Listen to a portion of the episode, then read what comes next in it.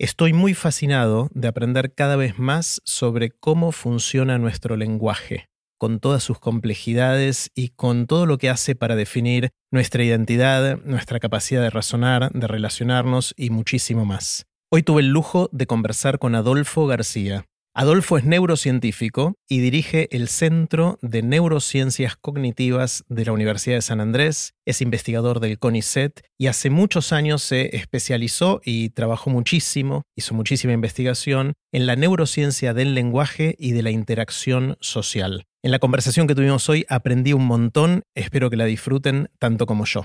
Antes de dejarlos con Adolfo, les cuento qué es todo esto.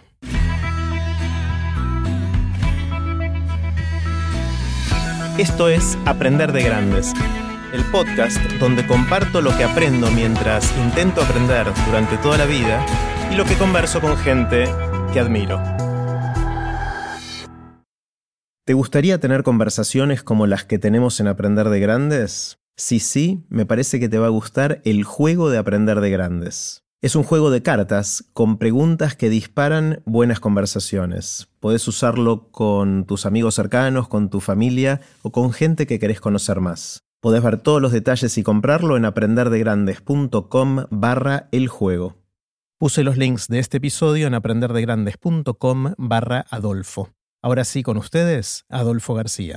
Hola Adolfo, ¿cómo estás? ¿Qué haces, Jerry? Muy bien, muy bien, un lujo poder conversar en Aprender de Grandes. Lo mismo digo. Bueno, y como te anticipé, querría empezar con una pregunta bien grande, y es, ¿qué aprendiste en todo este largo tiempo ya de hacer investigación en la neurociencia del lenguaje y de la interacción social? ¿Qué aprendiste?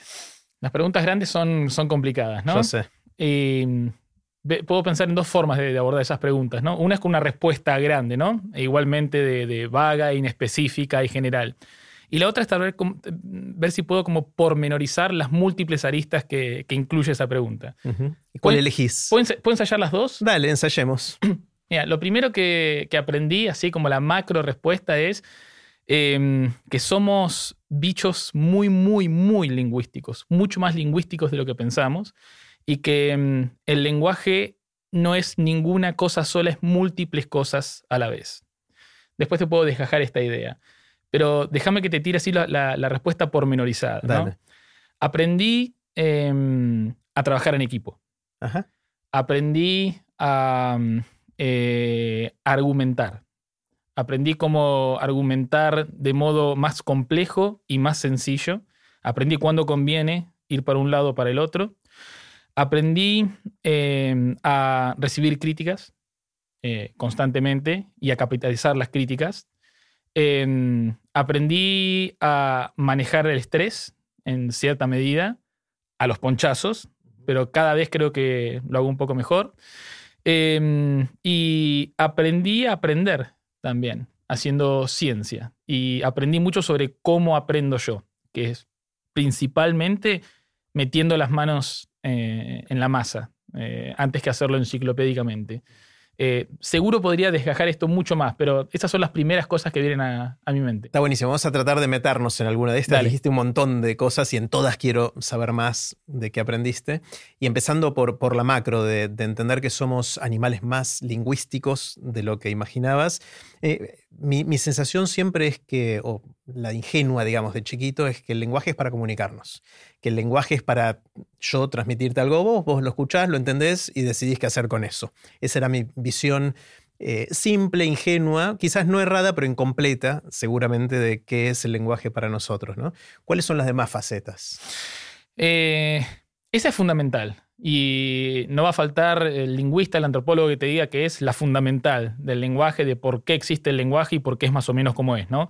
Otros te van a decir em, que el lenguaje es una forma de organizar nuestro mundo interno, nuestro pensamiento. Te van a decir que es un conjunto de, de categorías, de estructuras que tenemos que le dan un poquitito de orden a ese caos que de otra forma podría ser el pensamiento. Hay quienes te van a decir que es un vehículo para el mantenimiento y la modificación no solamente del lazo que estamos teniendo ahora vos y yo, y que uno tiene en cualquier conversación de café, de sobremesa, en la cancha, sino de la cultura en general, ¿sí? Eh, para la pervivencia de conocimientos, hábitos, prácticas y demás. Em, y en general, yo una cosa que veo en las neurociencias del lenguaje, en las neurociencias en general, en la ciencia en general, es que muchas veces la historia de esos campos se va dando de un modo muy pendular. ¿no? Hay una idea que mm, cobra hegemonía en cierto momento durante 10, 20 años y después lo que pasa es que aparece una idea totalmente antagónica, ¿no? que reclama el escenario y de algún modo echa por tierra casi tajantemente lo que la corriente previa eh, proponía. ¿no? Bueno, yo creo que esa reacción eh, eh, de, tesis y antítesis es muy exagerada, ¿no? Y en general lo que uno, lo que uno va encontrando es que en la síntesis, ¿no? Por, decirlo medio hegelianamente, digamos, va apareciendo la cosa. Entonces, de todas estas, estas cosas que dijimos y tantas otras que podríamos decir, ¿qué es el lenguaje? Todas. Claro. O sea, hubo en el lenguaje, es interesante porque yo cuando dijiste lo pendular me imagino en corrientes políticas o en, en ideas más eh, de las ciencias blandas, pero cuando hablamos de ciencias un poquito más duras que pueden ser contrastadas con experimentos, me suena raro que haya un péndulo que se vaya al otro lado tirando por la borda lo anterior. En general son teorías que tienen que incluir al anterior, ¿no? Las nuevas. O, o no, pasa algo distinto acá. Yo creo que pasa algo distinto. Eh, tal vez esto cambie de campo a campo.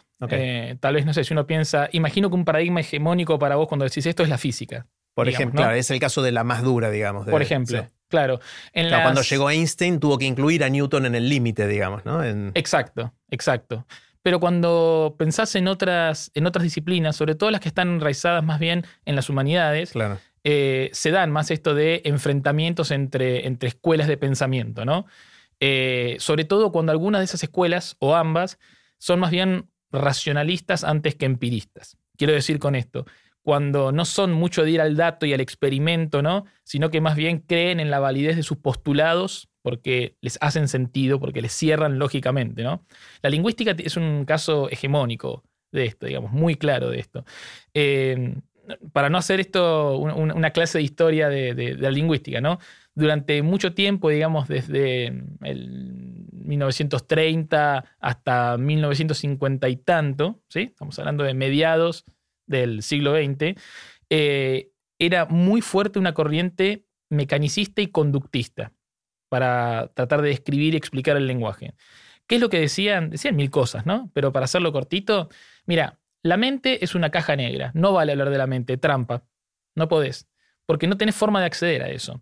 Entonces, lo único que vale es lo que uno puede describir en la conducta públicamente observable. Lo que puedes escuchar, lo que puedes registrar y de algún modo eh, ser testigo explícito eh, de, ciertos fenómenos.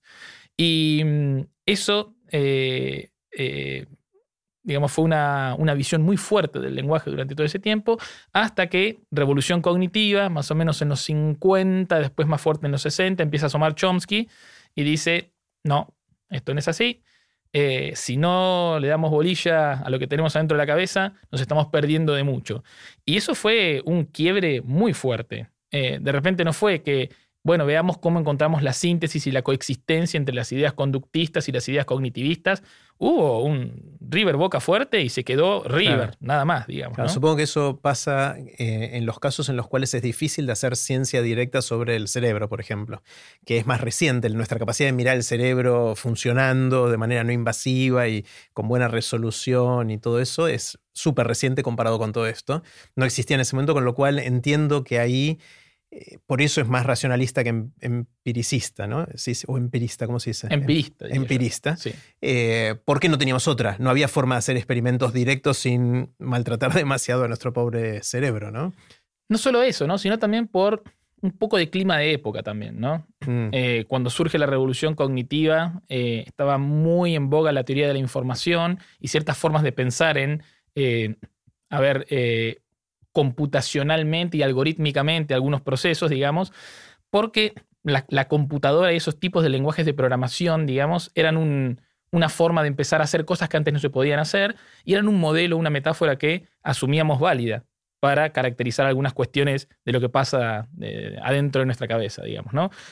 Luego las neurociencias eh, entran acá y eh, en, algún, en algún punto son uno de los elementos que empiezan a poner en jaque estas visiones, pero no necesariamente también, porque digamos, los datos de una resonancia, de un electroencefalograma y demás, no significan nada en sí mismos.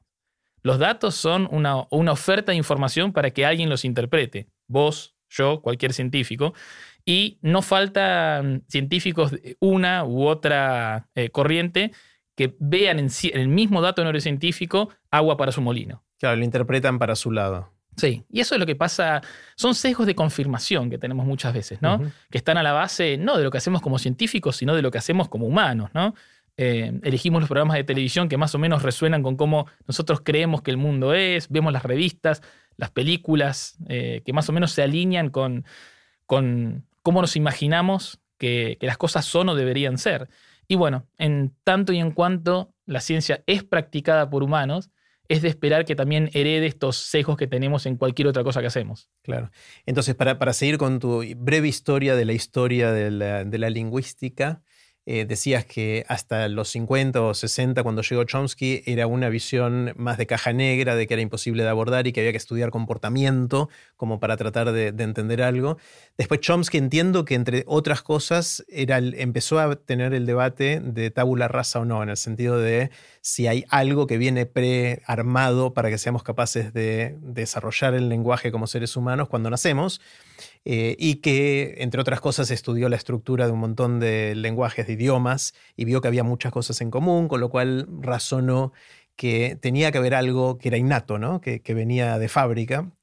Eh, y años después llegó la neurociencia como la empezamos a entender hoy, ¿no? de, tratar de meternos adentro y de tratar de entender los mecanismos, pero igual está en pañales todavía en el sentido de que no sabemos realmente cómo funciona en detalle. ¿no?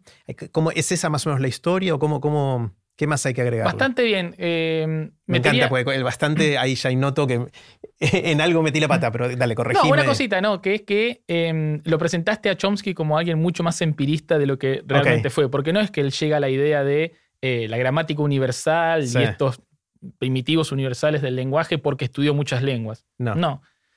Fue desde el, racionalismo, fue. Desde el puro. De pensar. sí, sí, un abordaje muy cartesiano, digamos, hacia la, teorización y la construcción de teorías. De hecho, la única lengua con la que trabajó Chomsky, digamos, es, el inglés.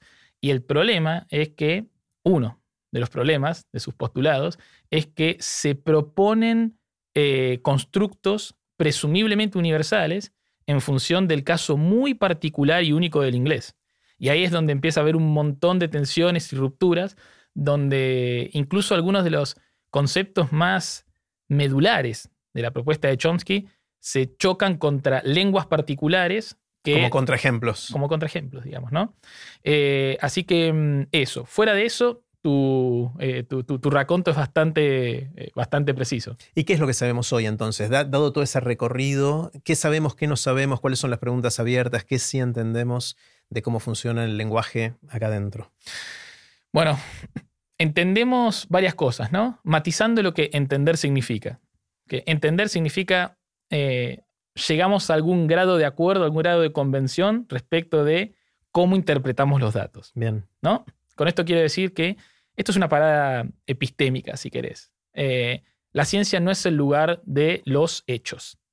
La ciencia es el lugar de los resultados, las hipótesis, en el mejor de los casos las hipótesis que tienen espalda para bancarse años y años de intentos de refutación. Pero entonces entender, no en el sentido de, ah, acá dimos con la verdad de la milanesa, sino tenemos estas ideas que estamos todos bastante de acuerdo de que son así.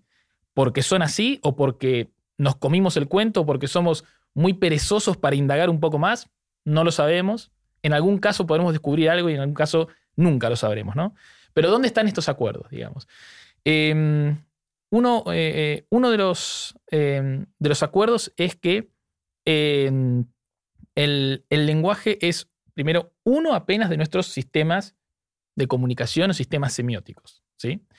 Y eh, otro de los acuerdos, creo, tal vez discutible, pero por lo menos para mí tiene bastante asidero esto, es que como somos los únicos bichos que hablamos, ¿no? Los pájaros no hablan, las hormigas no hablan, a veces tendemos a pensar que el lenguaje es el principal sistema que rige nuestra comunicación. No solo por eso, sino porque es ubicuo.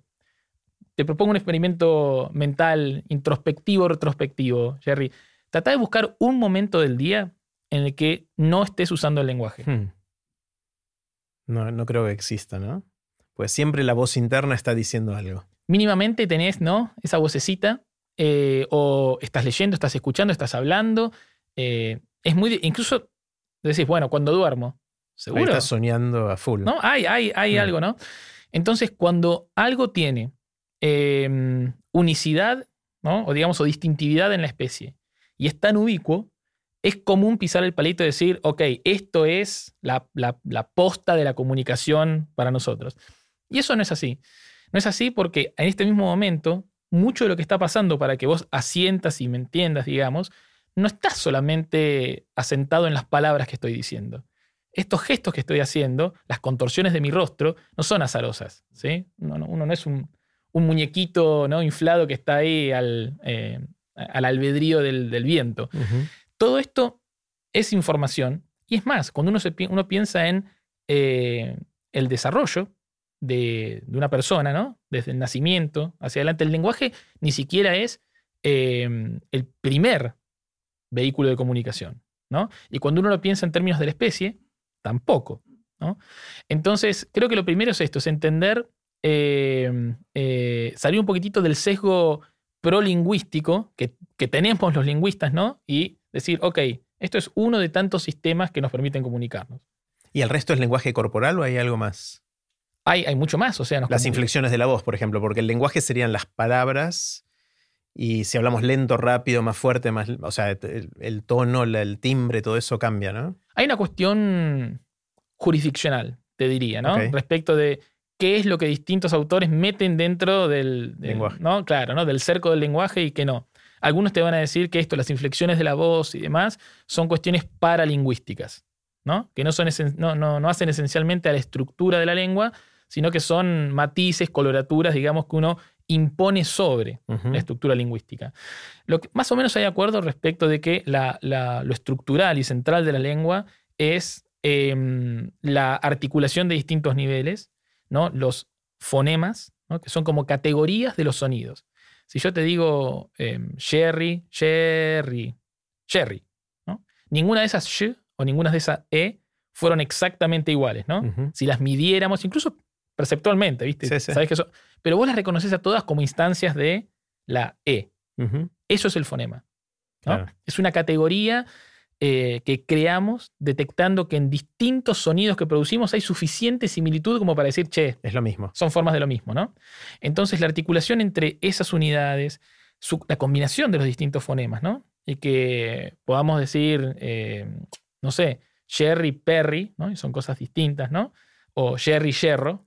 Eh, esa articulación de los fonemas y los morfemas, que son los cachitos de palabras. ¿no? Que tenemos, y la integración de palabras en unidades mayores, esa especie de concatenación jerárquica, eso es muy...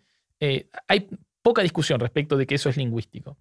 Ahora, cuestiones como esto, ¿no? Como la inflexión de la voz, ¿no? Como la, la prosodia, como el color, ¿no? Si yo hablo más así de repente, ¿no? O si hablo, ¿no? Bueno, hay, hay algunos que te van a decir que eso no es lingüístico y algunos te van a decir incluso que hay cuestiones más esencialmente comunicativas que tampoco son estrictamente lingüísticas. Como si yo te digo, eh, ¿me puedes pasar el vaso de agua? Y vos me decís, sí, Adolfo, tengo, tengo pulgar opuesto y, y- y la capacidad de ver está el vaso. claro. Puedo, ¿no? Bueno, alguien te va a decir, no, eso fue un acto de habla indirecto que hizo Adolfo, ¿no? Vos entendés que lo que te está diciendo no es si tenés la capacidad de pasarlo, sino, che, dame el vaso de agua. Es la típica de tenés horas, sí. Exacto, Ujú. exacto, ¿no? Claro. Em, y hay quienes dicen eso está por fuera de la órbita de lo que es estrictamente Que lingüístico. vendría a ser la interpretación con- del contexto. Que dado el contexto vos podés interpretar ciertas palabras, resolvés ambigüedades de alguna manera en el lenguaje. Absolutamente, absolutamente. Estas son ambigüedades que están muy ancladas en, en la pragmática, en la, en la situacionalidad del habla y también en nuestra historia como hablantes, ¿no? En haber entendido implícitamente a lo largo de eh, estar empapado de lenguaje que las cosas no siempre comunican de modo literal. Es más, rara vez comunican de modo literal. Uno suele pensar las metáforas y el lenguaje figurativo como algo excepcional, ¿no? Como algo que pasa de vez en cuando. Es muy difícil encontrar instancias no figurativas en lo que uno dice cotidianamente. Claro, claro, está buenísimo. Eh, ¿Y cuáles son las preguntas sin resolver? ¿Qué es lo que no sabemos sobre el lenguaje? ¿Cuáles son las fronteras del conocimiento? En- bueno, de algún modo, todo está sin resolver, ¿no? O sea, eh, me estaría contradiciendo claro. si, si, si, si, no afirmara eso. Eh, algunas de las preguntas eh, más fuertes hoy por hoy, eh, y, esta respuesta va a pecar de, mis propios sesgos, ¿no? Eh, así que no, no, no, me, no, me, presumo vocero de la neurolingüística. Pero, ¿hasta qué punto em, el lenguaje es autónomo y juega por sus propias reglas en el cerebro? ¿O le va robando y es un gran polizón de otros sistemas cognitivos que lo preceden en tu desarrollo como individuo y en el desarrollo de la especie. ¿no? Eso es algo que, está en debate eh, todavía. Eh, yo tengo una toma de posición al respecto. ¿Cuál eh, es? El lenguaje es el gran polizón. Claro. el lenguaje le echa mano. Es muy, es muy reciente evolutivamente, con lo cual no puede haber. Es tan complejo que es poco probable que haya sucedido de un día para otro, ¿no? Claro, y también biológicamente, ¿no?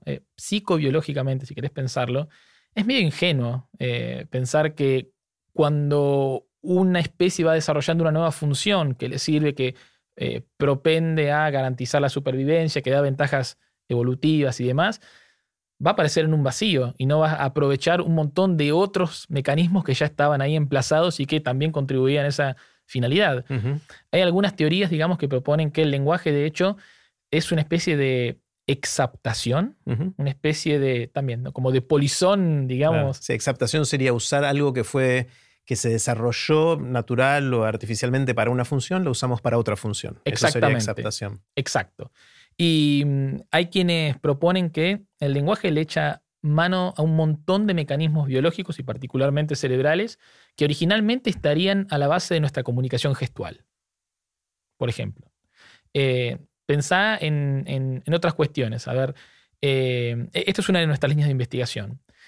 Los significados de las palabras que intercambiamos, hay ciertas corrientes que te dicen son símbolos abstractos, ¿no? Eh, que no tienen nada que ver con otros sistemas cognitivos, ni con tu cuerpo, ni con tu olfato. ¿no? El lenguaje está como en su propia cajita, en su propio módulo, dirían, ¿sí? encapsulado y, eh, y, muy guardadito. Em, bajo esa idea, las palabras serían algo así como, ¿viste intensamente la película? ¿Te acuerdas que es otro personaje en la mente? Pero ¿te acordás las bolitas que había de recuerdo? Sí. ¿No? Imagínate una cosa así, ¿no? Como las palabras guardadas en esas bolitas que están autocontenidas. Pero si algo hemos descubierto al respecto en los últimos 30 años, es que esto es mm, bastante difícil de sostener cuando vos ves que los significados particulares de las palabras le echan mano a mecanismos cerebrales y corporales que están implicados en eso que las palabras significan. Lleguemos a la Tierra, por ejemplo. Yo te digo, che, ¿fuiste a correr este fin de semana, Jerry? Yo digo sí o no. Perfecto, pero me entendiste lo que te dije. Sí. Parte de lo que a vos te permitió entender eso, fuiste a correr, es que se dispararon de un modo muy particular los mismos circuitos cerebrales que a vos te permiten correr, correr mover las piernas. ¿no? Mm. Yo te digo, che, qué asco esa comida que compartimos el otro día, ¿no? Está fea, la verdad, ¿no? No sé, no sé qué pasó ahí.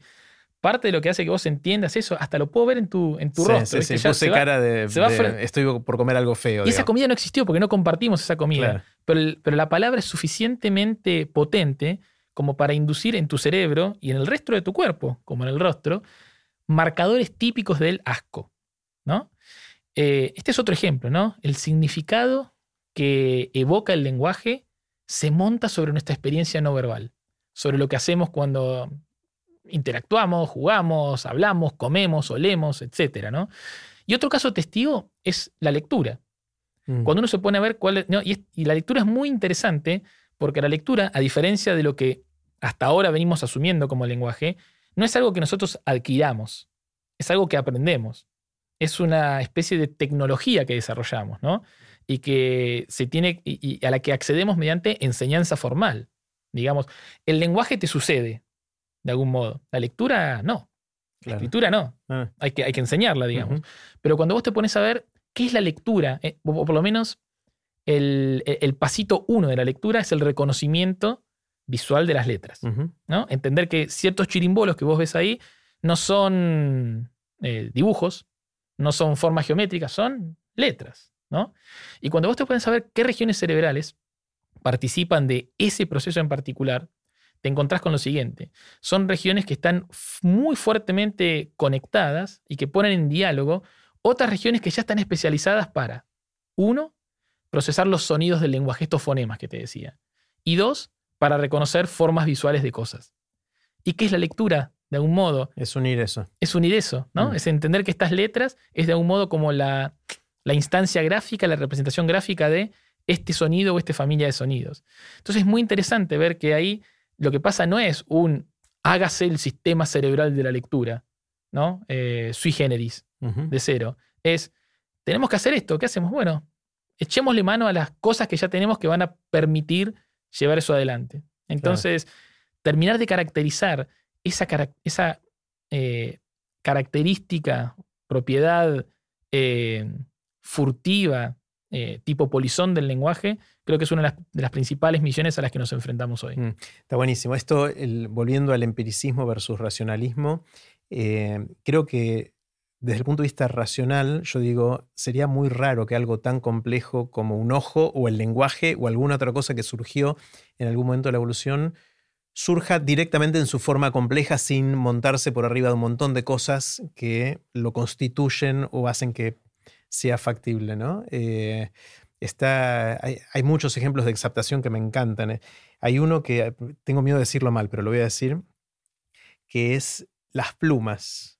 Entiendo que las plumas surgieron para abrigo y Totalmente. después cuando un bicho tuvo que aprender a volar le vinieron bien. Le encontró que era funcional al aerodinamismo que se necesita para el vuelo. Exactamente. Ese sería un ejemplo de, de exaptación. Ese ejemplo ¿no? es canónico Sí, de exaptación, sí, sí, sí. totalmente. Hay, hay otros, o sea, en el lenguaje mismo, ¿no? Eh, a ver, la lengua no evolucionó para el habla, ¿no? La mandíbula no evolucionó para el habla, Para comer. para comer, digamos, ¿no?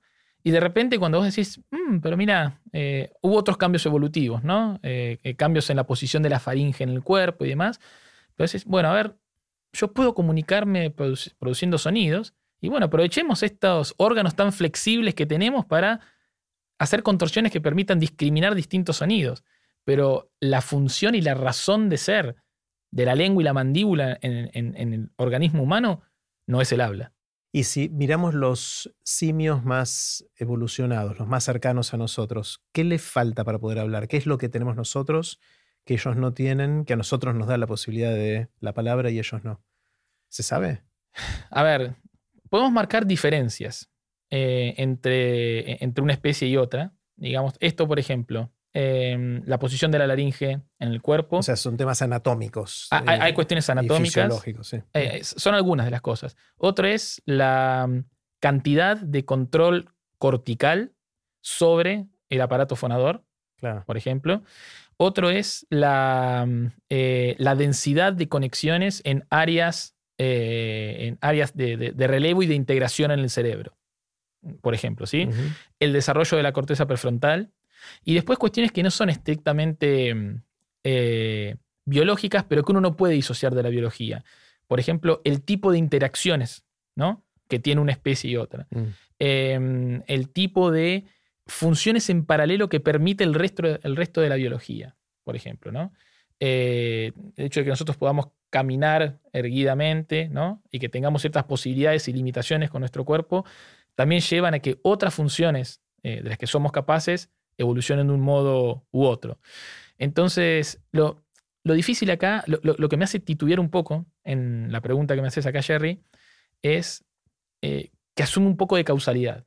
Como qué es lo que permite o no permite. Cuando en realidad estas cosas son mucho más bidireccionales, ¿no? Porque también es posible que la misma existencia del lenguaje genere presiones y cambios sobre otras cosas, que a su vez, por esas modificaciones, vuelven a tener un interjuego con el lenguaje. ¿Tiene, Sí, tiene sí, sentido sí, lo que te digo? Genial. ¿Cómo, ¿Cómo se hace, Adolfo, ciencia hoy en estos temas? ¿Cómo haces vos ciencia? ¿En qué consiste la ciencia que haces sobre la neurociencia del lenguaje? ¿Qué hay, ¿Son experimentos? ¿Es más empirista, más racionalista? ¿Cómo, cómo funciona? Se hacen experimentos principalmente en la neurociencia del lenguaje eh, y para eso necesitamos tecnologías, ¿no? técnicas. Entonces, a ver, eh, podemos pensar en, en dos o tres formas generales. Una de las formas que tenemos para entender cómo se organiza el lenguaje en, en nuestro cerebro no tiene nada que ver con el cerebro y tiene que ver con eh, simplemente medir qué tan precisamente o qué tan rápidamente vos respondés a distintas cosas. Entonces yo te puedo traer una compu acá y te presento palabras y reales del español y no palabras. Secuencias que no son palabras, no sé, babu, ¿no? O chalu. Y te digo, che, cada vez que aparece una palabra real, Jerry, apreta un botón. Y cuando aparece una palabra no real, una no palabra, presiona otro botón. Dentro de las palabras reales, yo esto no te lo digo, ¿sí? Em, a lo mejor hay palabras que son concretas, mesa, silla, piedra, y otras que son abstractas. Ansiedad, angustia, paz, ¿no? Y vos, no sos consciente de eso. Vos estás viendo si son palabras o no.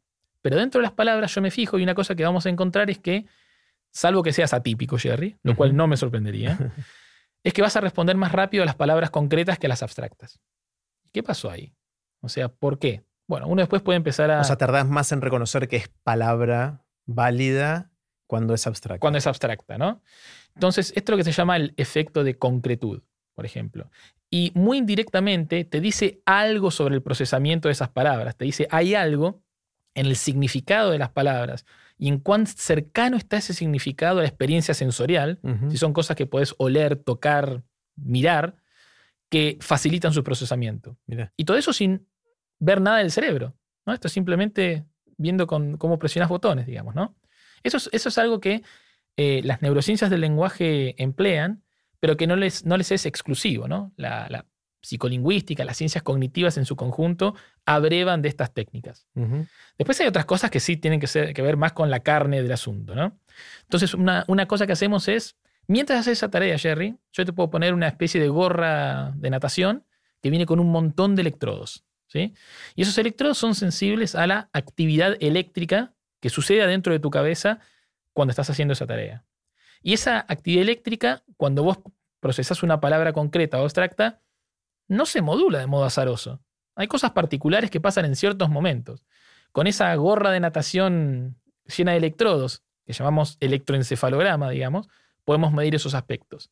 Entonces, la electricidad, la actividad eléctrica que subyace a lo que hacemos cognitivamente, en este caso de modo lingüístico, también es medible y nos permite inferir cosas sobre ese sistema. Bueno, eso nunca entendí bien. Son electrodos superficiales, obviamente no entran. Miden corrientes eléctricas o campos magnéticos, no sé qué medirán en la superficie de tu pelada o de cráneo de, por afuera o sea, y, miden cosas que pasan cerca o pueden medir algo profundo en el cerebro, triangulando entre lo que pasa en distintos electrodos? ¿Qué, es lo que miden realmente? Cada electrodo es sensible, o sea, estas técnicas tienen muy mala resolución espacial. ¿Qué significa esto? Que vos no sabes muy bien de dónde viene esa señal que está captando el electrodo. Claro. ¿Por qué? Porque ese electrodo eh, puede ser, pues, tal vez un electrodo que está ubicado acá, es sensible a la actividad tal vez eh, de varios centímetros este, en torno al electrodo, ¿no? Y vos no sabés. Es más, hay ciertas señales que puede captar ese electrodo que a lo mejor provienen en su origen de regiones subcorticales o del otro hemisferio. Em, y lo que vos ves acá es la acumulación de los cambios que se dan en ciertos procesos que son potenciales postsinápticos. Cambios eléctricos que se dan eh, después de la comunicación sináptica entre neuronas. Claro, y esto y sí tiene buena resolución temporal esta, ¿no? Absolutamente. Porque puedes al milisegundo saber qué pasó en cada lugar. Exacto. Mira, yo creo que la mejor forma de, contar esto para el que no se ha metido en un laboratorio de neurociencias, ¿no? Eh, es que todos, para bien o para mal, hemos tenido la experiencia de hacernos un electrocardiograma, ¿no? Entonces te pones unos sopapitas. unas sopapitas, ¿no? Y esas sopapitas hay un, otro era papelito. Yo hace mucho que no me lo hago. No sé si sigue apareciendo Siguen siendo papelito. Sí, me hice uno hace poco y salió el mismo papelito de siempre. Mismo papelito. Bien. Y bueno, ese papelito tiene líneas, ¿no? Viste que se van haciendo como que suben y bajan, ¿no? como montañas y valles que se van generando. Eh, imagínate que el registro que uno tiene con el electroencefalograma es más o menos eso. Vos podés ver que la actividad eléctrica va subiendo y bajando. Y de repente vos ves que cuando vos comparás los sustantivos concretos con los abstractos, más o menos suben y bajan igual hasta cierto momento en que se separan. Y ahí ya las montañitas y los valles no son iguales para las dos palabras. Y eso a lo mejor pasa entre los 350 y los 500 milisegundos, ¿no? Entonces, hay algo ahí, ¿no? El cerebro, después de tanto tiempo de haber leído una palabra, responde de un modo distinto a su significado, ¿no? Mm. Y eso lo puedes hacer porque vos podés ir viendo estos piquitos y estos valles milisegundo a milisegundo, como decías. Entonces vos serías capaz de, sin saber qué palabra acabo de leer, mirando la reacción de mi cerebro, decir si era un sustantivo abstracto o concreto o no alcanza para eso? No necesariamente, porque esa misma diferencia entre los 300 y los 50 milisegundos, eh, con un voltaje más negativo, ponele para los abstractos, se podría dar por otro contraste. Si yo te muestro una palabra que es más menos frecuente que otra, eh, puede que haya un cambio similar. Entonces, eh, de la actividad cerebral sola, nunca o casi nunca puedes inferir cuál era el proceso que estaba llevando a cabo la persona. Hay algunas excepciones eh, emergentes, digamos. Una cosa que está pasando ahora es que se están haciendo experimentos en los que em, yo te presento 10 palabras, ¿no? Y repetidas veces a vos. No sé, 10 sustantivos. Y veo cuáles son los patrones de actividad cerebral de cada una de esas palabras en múltiples repeticiones. Un montón, un montón, un montón, un montón. Eh, y después agarro y te digo, ok, Jerry, ahora que hiciste todo esto, ahora pensá en alguna de esas palabras. No me digas cuál es, solo pensala. Ok. Ahora en otra. Ok. Ahora en otra. Y con técnicas de aprendizaje de máquina, de, machine learning y otros tipos de inteligencia artificial como deep learning, aprendizaje profundo, uno puede empezar a inferir lo siguiente. Como yo ya aprendí que esa palabra tenía estos patrones específicos de actividad cerebral, después puedo agarrar y ver esos patrones de actividad cerebral e inferir la palabra. Pero eso funciona solamente hoy por hoy cuando tenés jueguitos muy restringidos de 10 palabras. Claro. Ponele, ¿no? Porque no tenés suficiente resolución para discernir entre mayor cantidad de palabras. Exacto. O sea, la, pregunta que sobreviene a esto es, ah, bueno, entonces estamos ahí nomás de leerle la mente a alguien viendo qué cacho de cerebro se le prende. falta. Falta, falta. Tal vez falte tanto que no jamás lo lleguemos a ver, no sé. Pero va en esa dirección se está avanzando, se está avanzando. Es más, hay, hay sistemas que ahora permiten reconstruir voz eh, en función de actividad cerebral. Esto eh, es, fenomenal. Se hace con electrodos no de superficie, sino profundos, ah, implantes. son invasivos. Son invasivos. lo hacemos con gente que tiene electrodos por otras razones o se los ponemos adentro? Por otras razones, definitivamente. hay un tema ético ahí, ¿no? Importante. Sí, sí, sí. O sea, primero yo no sé si, eh, más allá de la ética, si alguien aceptaría que le hagan una especie de acupuntura cerebral solo para responder una pregunta sobre el lenguaje.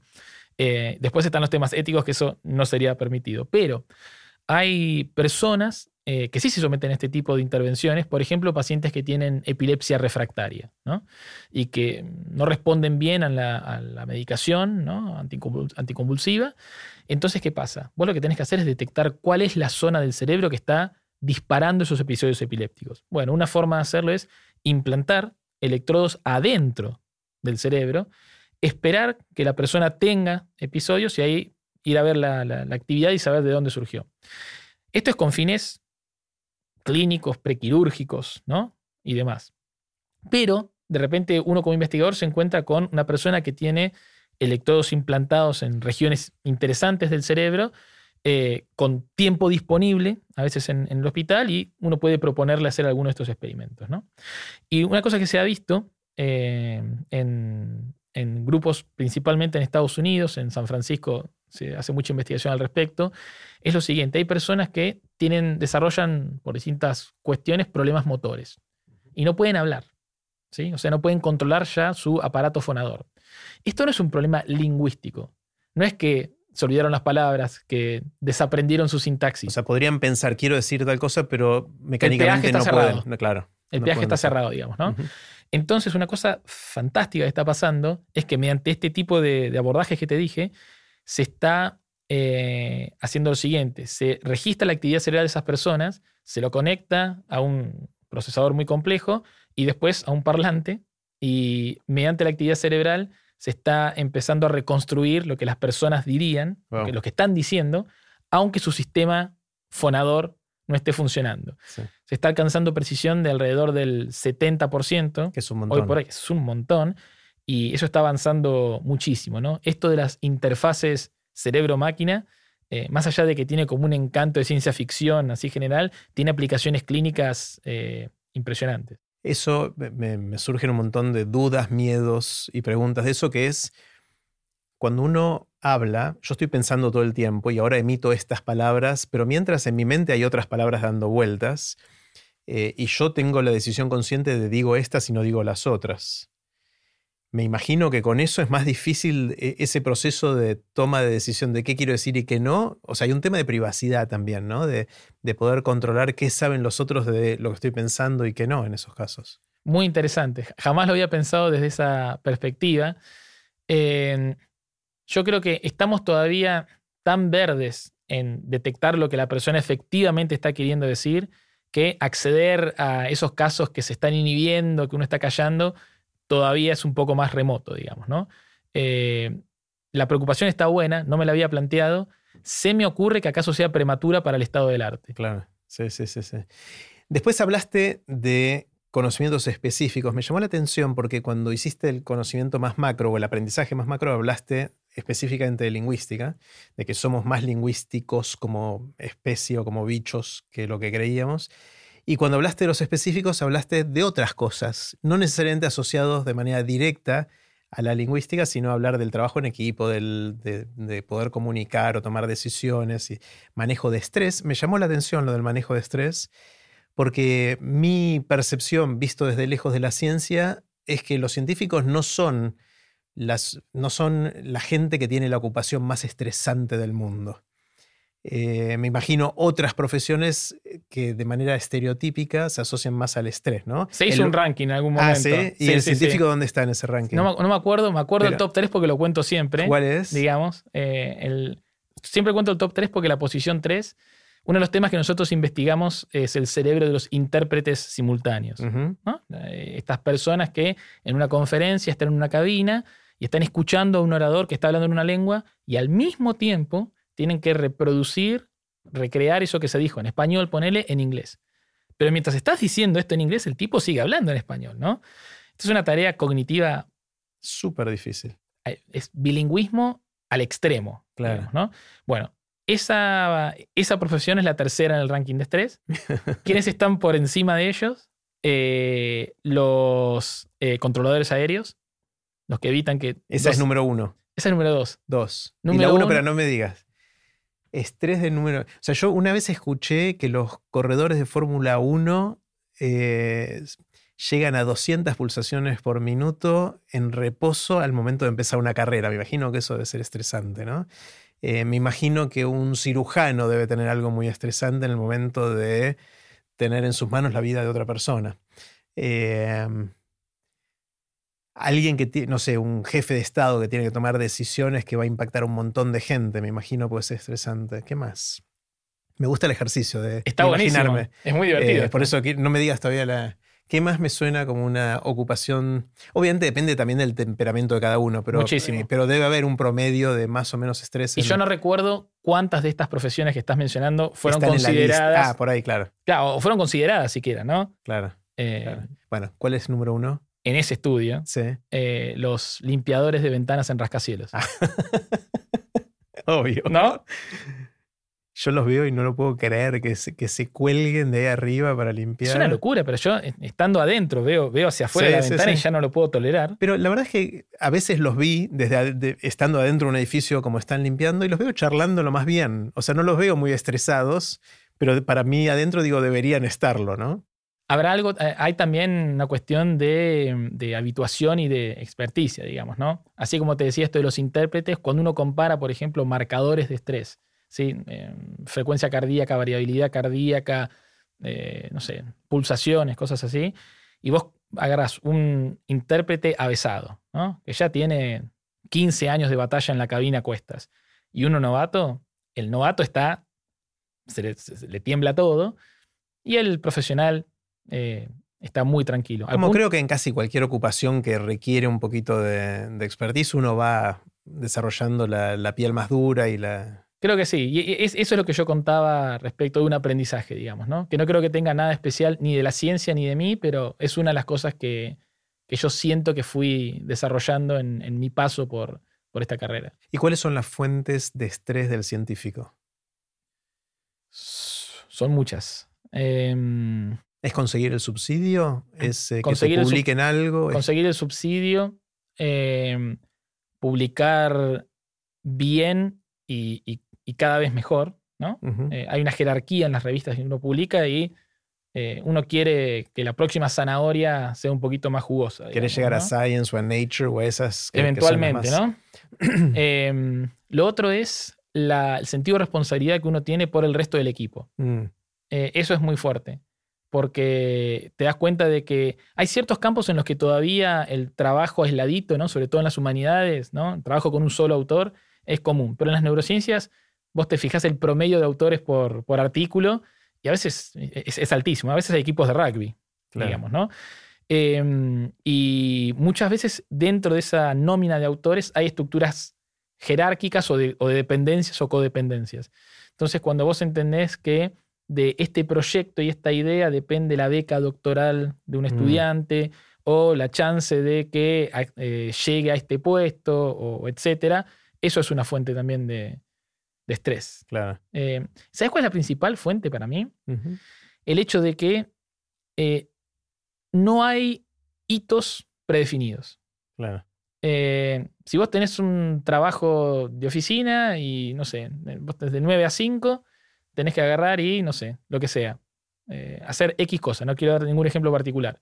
Pero listo, bueno, hiciste de 9 a 5, llegaste a tu casa, se acabó, eso es lo que hay que hacer y, perfecto. Y eso es fundamental para mil procesos diarios y demás. Simplemente estoy marcando una diferencia acá. Con la ciencia no pasa eso. No hay un contacto científico que te dice, con, publicando esto y, teniendo e, este Cumpliste con lo que tenías que hacer. Eso cada uno se pone su propio horizonte. Entonces hay una especie también de, círculo o vicioso o virtuoso, depende del momento del día, yo te puedo decir que es uno u otro, en el cual la posibilidad de proponer tus propias metas en la medida en que sos ambicioso o, se van dando posibilidades o tenés el sí fácil, eh, va generando un horizonte de expectativa más grande y eso hace que los estresores también aumenten en principio. Me acuerdo cuando yo estaba activo en, el mundo científico haciendo investigación, que había un mantra que en inglés era publish or perish, que es publicar o morir esencialmente. ¿Sigue siendo así? Sí, algunos tienen una, un, epigrama alternativo que es eh, publish and flourish. Claro. ¿no? Es para ponerlo en positivo. Publicar y, florecer. de algún modo, ¿no? Claro. Pero, pero sigue siendo así. La, la ciencia eh, es un, producto que se comercia en papers, digamos, que se, se, evalúa en papers. Eh, Podemos decir, o sea, ¿se reduce eso a la ciencia? No. Pero al, final del día, eh, tu chance de acceder a ese, a ese, subsidio, ¿no? que después te permite crecer, tener más impacto, llegar a investigaciones que tengan una incidencia más real en las poblaciones a las que te interesa potenciar, que te permita contratar más gente, dar mejores condiciones y demás, lo que, lo que corta la cosa es los papers, su, mm. cantidad y su impacto, su peso. Em, y en una, en, una, dimensión más simbólica, eh, a veces ególatra, del prestigio, también. Lo que termina este, cortando el fiambre son, son los papers. Hay otras cosas, pero... Así como los tenistas miran el ranking o los ajedrecistas el elo, que es la forma de medir el ranking de los ajedrecistas, acá es la cantidad de citas que tuviste en tus papers o la cantidad de papers o donde fueron publicados, alguna combinación de todo eso. Exacto. Y, y, tal vez los subsidios a los que vas eh, mm. llegando, pero que de algún modo están montados sobre los papers, digamos. ¿no? Y eso es una. Eso da lugar a, a dinámicas que son un poco raras y muy particulares de la ciencia, ¿no? Por un lado, es un gran factor de motivación, ¿no? Saber que tenés como hitos concretos a los cuales podés apuntar y en pos de los cuales trabajar y congregar ideas, esfuerzos, gente y demás, ¿no? Pero también se dan dinámicas eh, eh, muy estresantes, digamos. Primero porque el sistema de evaluación eh, es bastante injusto por mm. más recaudos que se hayan tomado. ¿Qué tipo de injusticias hay? Primero que es muy azaroso. Generalmente uno manda un, artículo en una revista y eso se manda a dos, dos o tres expertos, o cuatro o cinco a veces. Que se llaman referís. Los referís, ¿no? Los, los pares evaluadores. Y vos no sabés a quién, a quién le llegó y en qué momento del día lo agarró el tipo, si venía cruzado porque X, y hay muchas evaluaciones tremendamente injustas y vos podés apelar, pero generalmente un tipo te bajó el pulgar y el César habló, digamos, ¿no? Lo otro es que después hay sesgos más explícitos. Eh, y nosotros, lamentablemente, como eh, latinos, la tenemos más complicada. Eh, hay un sesgo fuerte en la industria editorial de la ciencia en contra de los, de, de, los países de bajos ingresos. ¿En serio? Muy fuerte. Mira, esto, esto, se ha visto hasta em, empíricamente. Wow. Vos agarrás el mismo paper y lo mandás a 20 revistas distintas, ¿sí? Del mismo campo, con el mismo factor de impacto, es decir, con el mismo peso, de algún modo, ¿no? Eh, y el trabajo es el mismo, tal vez con alguna mínima variación, pero la mitad le ponemos Adolfo García, Juan Pérez, mm, Domingo Juárez, ¿no? De la Universidad bla bla bla de Batán, de la Universidad ta de, no sé, eh, La Paz en Bolivia. Y los otros le pones que son John Smith, ¿no? De Cambridge, University. Claro. ¿no? O Michael Watson, ¿no? De, Oxford. De, Oxford University. La tasa de aceptación de esos trabajos varía en un 70%. No te puedo creer. Es muy fuerte. ¿Se hizo, ese, ¿Se hizo ese experimento? Ese experimento se hizo. Y hay otro, este, estudios bibliométricos, donde se toman papers ya publicados en una misma revista y se ve esto. Se los separa por los papers en los que hay solamente autores de países de bajos ingresos después solamente autores de países de altos ingresos y después mezcla. Mezcla. Y lo que se ve es, esto, básicamente, que la tasa de citas, de cuánto se citan esos trabajos ya publicados en la misma revista, en la misma revista se citan muchísimo más los trabajos que son o exclusivamente hechos por los John Smiths del mundo o los trabajos en los que estamos todos los Pérez y los García con un John Smith metido. Entonces, el sistema es mucho menos justo. O sea, que Armando, perdón, armando tu equipo de investigación. Te conviene tener, un, conviene John tener un John Smith. Te conviene, te conviene, tener un John Smith. O un Jane Austen. o, un Jane Austen. Eh, absolutamente. Entonces, eh, y estas son cosas que también alimentan un poco ese estrés que uno vive cotidianamente, ¿no? Factores manejables, factores no tan, no tan controlables, mm. eh, algunos imponderables y otros que sabes que son así, como estos. Quiero que hablemos dentro de unos minutos de la neurociencia y de la interacción social, que es otro área en la cual estás muy metido, pero antes quiero eh, hacerte otra pregunta. Mencionaste al pasar los traductores simultáneos como una de las, la tercera ocupación en este ranking, eh, tercera ocupación más estresante. Y entiendo que vos venís de ese mundo, venís del mundo de, la traducción, ¿no? Contame un poquito de dónde venís y qué, te enseñó ese, ese camino. Yo, mi, mi primer título es de traductor, técnico científico separémoslo de los que pertenecen a ese ranking, que son los intérpretes. Intérprete, que eso son lo que llamamos traducción simultánea o en vivo. Esto es traducción escrita la que hacías. Claro, ¿no? Eh, típicamente uno dice traducción y piensa en esto, ¿no? Hay un texto fuente escrito y uno genera quiere pasar a otro idioma. Exacto, escrito, ¿no? Eh, y es una tarea muy distinta de la interpretación, ¿no? De repente el intérprete en cabina, hoy decíamos, tiene una presión temporal mortal mortal. Y no puedes arreglar lo que te confundiste porque ya... One shot. Sí, exacto. Este, tenés que ir ahí, vas con la tuya. Tengo algunas anécdotas de intérpretes impresionantes. ¿Que metieron la pata con cosas o...? Y, que resolvieron ah, cosas impresionantes. Eh, te, puedo dale, una? Dale, dale, Esta me, gusta mucho contarla. Es, de, una, de una amiga, de hecho. Em, está interpretando un orador que venía hablando en inglés y el tipo mete un chiste e, ella traducía del inglés al español. Del, del inglés al español, correcto. Y el tipo mete un chiste en inglés con una referencia a, Alice en el País de las Maravillas, ¿no? Alice in Wonderland, con una metáfora al medio. Imposible de traducir ahí en, los, en el milisegundo que tenés para hacerlo. Entonces ella viene interpretando, todo el público está con sus auriculares escuchando su interpretación, y ella dice, el orador acaba de hacer un chiste y fue muy bueno, ríanse por favor. que era imposible Y la risa fue genuina. Porque fue un chiste lo que ella dijo, no o sea, se rieron del chiste de ella, no el del. Exacto, exacto. brillante. Hay, otras eh, muy Después se lo contó al orador para decir, no, no se reían de vos, se reían de mí. No lo sé, no lo sé, se lo tendría que haber contado. Claro.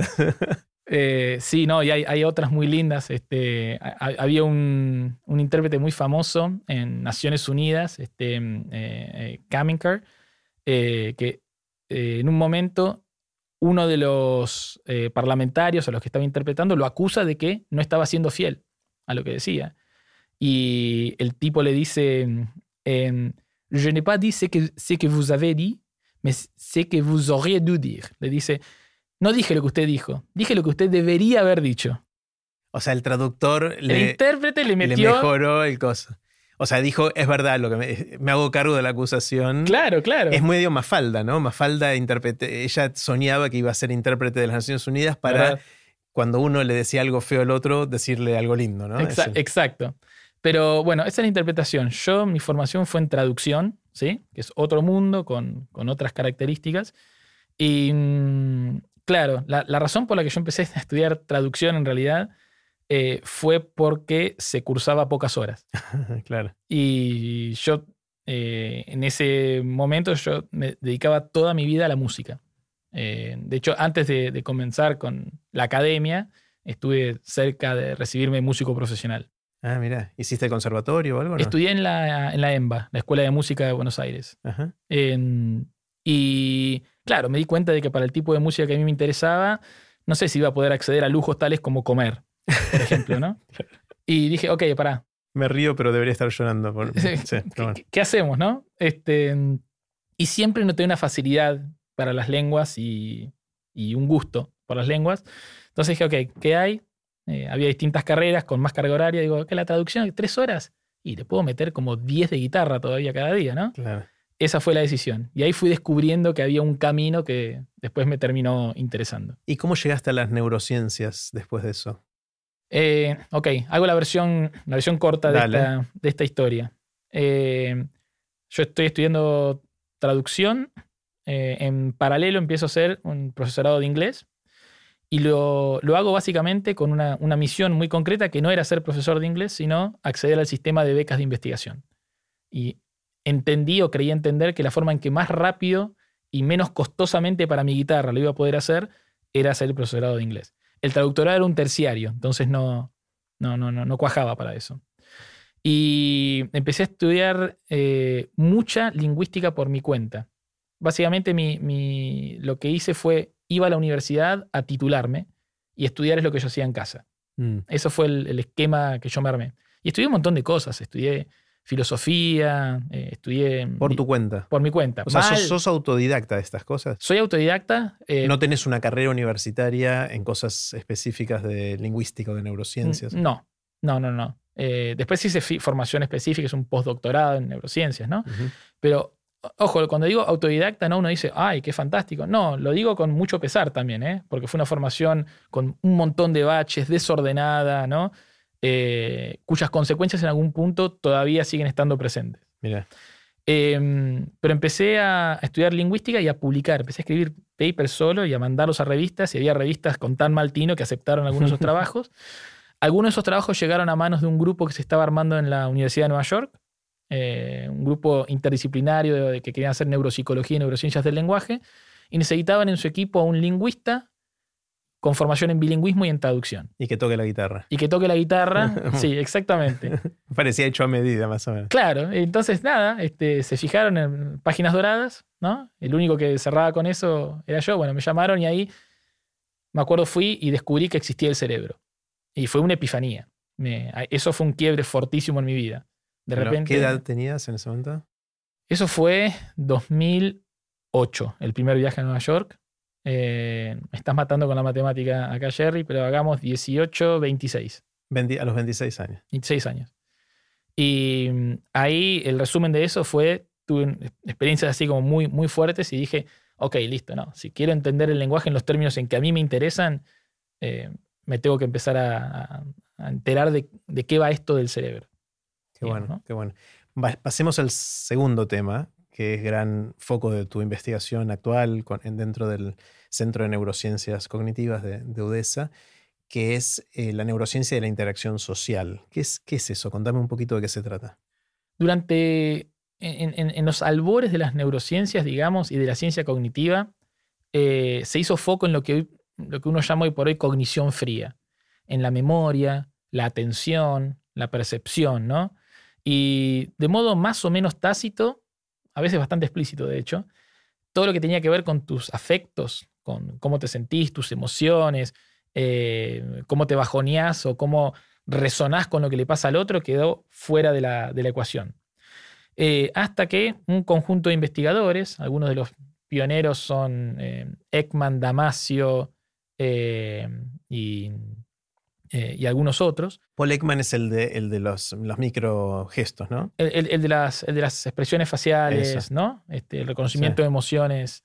Y Antonio Damasio es el que em, habla del rol de las emociones en la memoria y en, otros, en otras funciones. ¿no? Y, y, tantas otras cosas, ¿no? Un tremendo científico y enorme divulgador eh, eh, portugués que, bueno, con, con, con, su esposa hicieron un montón de laburos fundacionales y que siguen teniendo impacto hoy por hoy, ¿no? Hay un libro que creo que es de él que leí hace muchos años que era El error de Descartes. Es de él, ¿no? Sí. es un librazo, me encantó. Es un librazo, creo que es del 94 ese. Sí. Em, tremendo y tiene mucha pluma.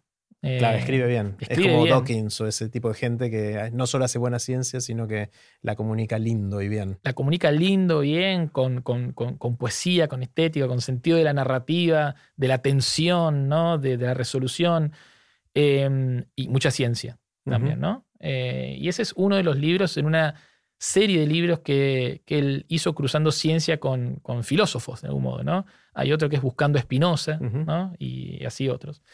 Em, pero el, tema es que eh, empezó a eh, devolvérsele, em, vamos a decir, eh, estima a la, a la, investigación cognitivista y después neurobiológica de las emociones, ¿no?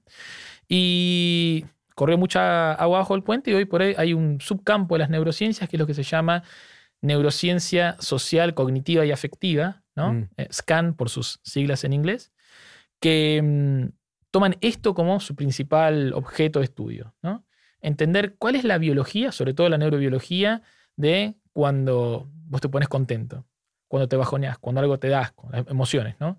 Pero también cuando vos eh, empezás a experimentar la emoción del otro, ¿no? En, procesos de empatía que tienen dimensiones más más afectivas, más viscerales y más cognitivas, digamos, ¿no? Cuando te enfrentas a situaciones en las que tenés que tomar decisiones morales, con implicancias morales, ¿no? Como el típico dilema del tranvía, ¿no? Que es, si yo agarro y eh, muevo una palanca, hago que se muera una persona y salvo a cinco, y si no hago nada... Se mueren cinco. Se mueren cinco, ¿no? Entonces, todas estas cuestiones tienen que ver con la forma en que interactuamos, en que movilizamos y nos movilizamos por lo que le pasa al otro. Y de algún modo es sacar un poquitito a las neurociencias eh, básicas, digamos, de ese foco aislacionista en el individuo. ¿sí? Igual, en general, con una gran, gran limitación, que es que el 99% de las neurociencias sociales, cognitivas y afectivas, que estudian emociones y la empatía y cómo reaccionamos ante lo que le pasa al otro, eh, no lo hacen. No lo hacen porque lo que principalmente se hace es, te traigo al laboratorio, misma compu, Jerry, ahora en vez de ponerte palabritas concretas y abstractas, te pongo emociones, ¿no? Gente que se está riendo, que está triste, ¿no? Y veo qué le pasa a tu cerebro. Pero eso no es una interacción social. Claro. Estás reducido a un rol espectatorial, sos un espectador de lo que le pasa al otro. Y lo que caracteriza la interacción social es todo lo contrario. Eso. Cuando hay algo en juego para vos, ¿no? Cuando te moviliza. Y el dinamismo. Claro. ¿no? El ida y vuelta, el feedback. El hecho de que vos no, sos, vos no estás acá solamente reaccionando a lo que yo hago, ¿no? Hay una dinámica que excede a vos y a mí. Surge en la, en la díada, ¿no? Y la mayoría de los estudios, en tanto en, en cuanto ponen a una persona quieta frente a una computadora que tiene estímulos predefinidos, eh, no le hacen honor a la misión cabal de ese subcampo de las neurociencias cognitivas. Y eso es porque es difícil hacer experimentos en situaciones reales, supongo, ¿no? Es muy difícil, hay algunas formas de rodearlo. Una es que en esa computadora vos en realidad hagas que los estímulos estén siendo controlados por otra persona. Entonces hay como una especie de avatar de la interacción. Otra forma de rodearlo es hacer lo que se llama hyperscanning.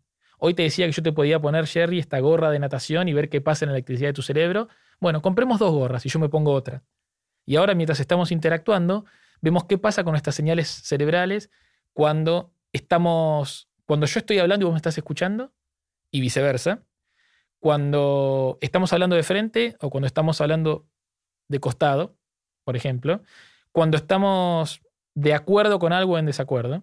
Entonces hay forma de ver ahora lo que se llama patrones de acoplamiento y desacoplamiento entre cerebros, que es una forma de rodear esto. Y hay otra que es muy interesante, que es hacer una trampita. Yo agarro y te traigo al laboratorio y te digo, eh, Jerry, mira, estamos haciendo una investigación, quiero que converses con esta persona, con Carlos. ¿sí? Y eh, tenés que conversar sobre este y otro tema. Eso es todo y nosotros vamos a estar observándolos y tomando unas notas, pero conversen. Y vos conversás con Carlos, ¿no? Que es otro participante del estudio. No lo es. Es un infiltrado mío. Que un actor. Es un actor. Es un confederado, pero vos no lo sabés. Y Carlos va a estar diciendo cosas muy guionadas. Va a estar utilizando ciertas palabras y no otras. Va a estar usando ciertas, cierto volumen de la voz y no otro. Y queremos ver si eso impacta en cómo vos hablas espontáneamente. Entonces, hay rodeos, ¿no? Eh, pero eh, uno de los grandes desafíos acá es que em, para medir con precisión lo que pasa en el cerebro, vos tenés que tener un cuerpo más o menos controladito. Claro. Si yo te pongo esa gorra de natación y vos estás ahí moviendo. En la cancha de fútbol. En la cancha de fútbol, ¿no? Dando las, mm, las, cartas cuando jugamos al truco y eso, eso hace un quilombo tremendo en la cabeza. Claro, no podemos tomar buenos datos de eso. Es todo ruido, ¿no? Mm. Señales por todos lados que van para todos lados. Entonces, bueno, ¿cómo rodeamos eso? Generamos estas condiciones en las que todo está controladito. ¿Qué perdemos? Lo que se llama validez ecológica. El mundo no es así. Claro. Eh, eso solo es así en el laboratorio. Entonces sabemos mucho sobre la cognición del ser humano en un laboratorio y casi nada sobre la cognición del ser humano en la verdulería, en, el estudio de televisión o en la cancha de pádel. Bueno, eso es cuando queremos instrumentar el cerebro de alguna manera, queremos medir el cerebro, pero podemos ver instancias sociales sin necesidad de, instrumentar el cerebro, porque puede haber datos interesantes también, y eso es lo que intentamos hacer juntos en TDX Río de la Plata 2022, con un grupo muy grande de gente haciendo un experimento. Contémosle a todos un poquito qué, hicimos y qué estamos tratando de investigar. Eh, eso estuvo espectacular. lo, primero fue que esto surgió cuando eh, estábamos reunidos y, che, Adolf, ¿querés que armemos algo así? Dale, perfecto. Pensé en un par de ideas, las filtramos y nos, quedamos, con esta. Eh, primero, esto fue un evento con 12.000 personas, lo cual ya ese número da posibilidades enormes de pensar en cosas, en experimentos y en preguntas con un nivel de robustez que uno típicamente no alcanza. Claro, porque acá, para aclarar, todas estas cosas tienen validez estadística. Es decir, no, hay respuestas sí o no que se aplican para todos los seres humanos, sino podemos decir en promedio pasa tal cosa o tal otra, pero con grandes dispersiones, ¿no? Porque somos todos un poquito distintos. Absolutamente, sobre todo mm. cuando nos, hacemos preguntas no sobre la temperatura de algo, sino sobre esto. Una percepción subjetiva de alguna cosa. ¿no? Tal cual, tal mm. cual.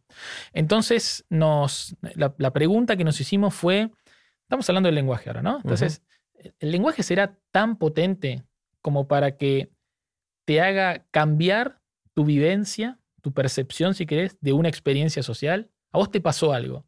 Y si yo te pregunto sobre eso que ya te pasó y que fue objetivamente así, si yo te lo pregunto con de esta forma o de otra, si te cuento la pregunta de este modo o de otro, puede ser que vos eh, me narres tu vivencia de un modo distinto o la juzgues de modo distinto. O inclusive te sientas vos mismo respecto a esa vivencia de manera positiva, negativa o lo que fuera. ¿no? Exacto, ¿no? Mm. Y mm, eh, la idea de por sí no es novedosa, porque esto de ver el impacto de las palabras en cómo mm, vivenciamos o rememoramos ciertos eventos se viene haciendo desde hace mucho tiempo, pero la forma en que lo hicimos acá tuvo un par de, cuestiones particulares. Lo que hicimos fue partir ese estadio gigante en dos mitades, 6.000 para un lado, 6.000 para el otro, les, dijimos que iban a participar de una batalla, generamos una, situación de enfrentamiento, le pusimos un líder distinto a cada grupo, le dimos un escudo distinto a cada grupo y dijimos que esos líderes estaban muy enfrentados. ¿no? Entonces eh, jugamos con un montón de simbología de la rivalidad. Y hicimos una competencia en la cual 6.000 personas tenían que cantar una canción, We Will Rock You, propuesta por usted mismo y eh, Hey Jude. Propuesta por otro miembro del equipo. Por otro, otro, miembro del equipo. Y se recoparon. Estuvo eh, buenísimo. Estaban prendidos fuego. o sea, era una batalla musical, a ver cuál de las dos bandas era mejor. Exactamente, cuál cantaba con más fuerza, ¿no? Etcétera. Y se recompenetraron. Em, después de eso, lo que hacíamos era darles unos cuestionarios, ¿no? Donde em, había preguntas sobre cómo juzgaban su desempeño. Che, ¿creen que cantaron bien, mal, que ganaron, no ganaron? Y cómo se sintieron. ¿La pasaron bien? ¿La pasaron mal? Eh, etcétera. Pero había truquitos en esos cuestionarios. un truquito es que a la mitad de los participantes, primero les decíamos, participaste de una experiencia comunitaria, donde te integraste con un grupo para que juntos, o sea, apuntábamos a la cohesión de grupo, ¿no? La armonía, la comunidad que había surgido entre sus 6.000. Y al otro grupo, todo lo contrario.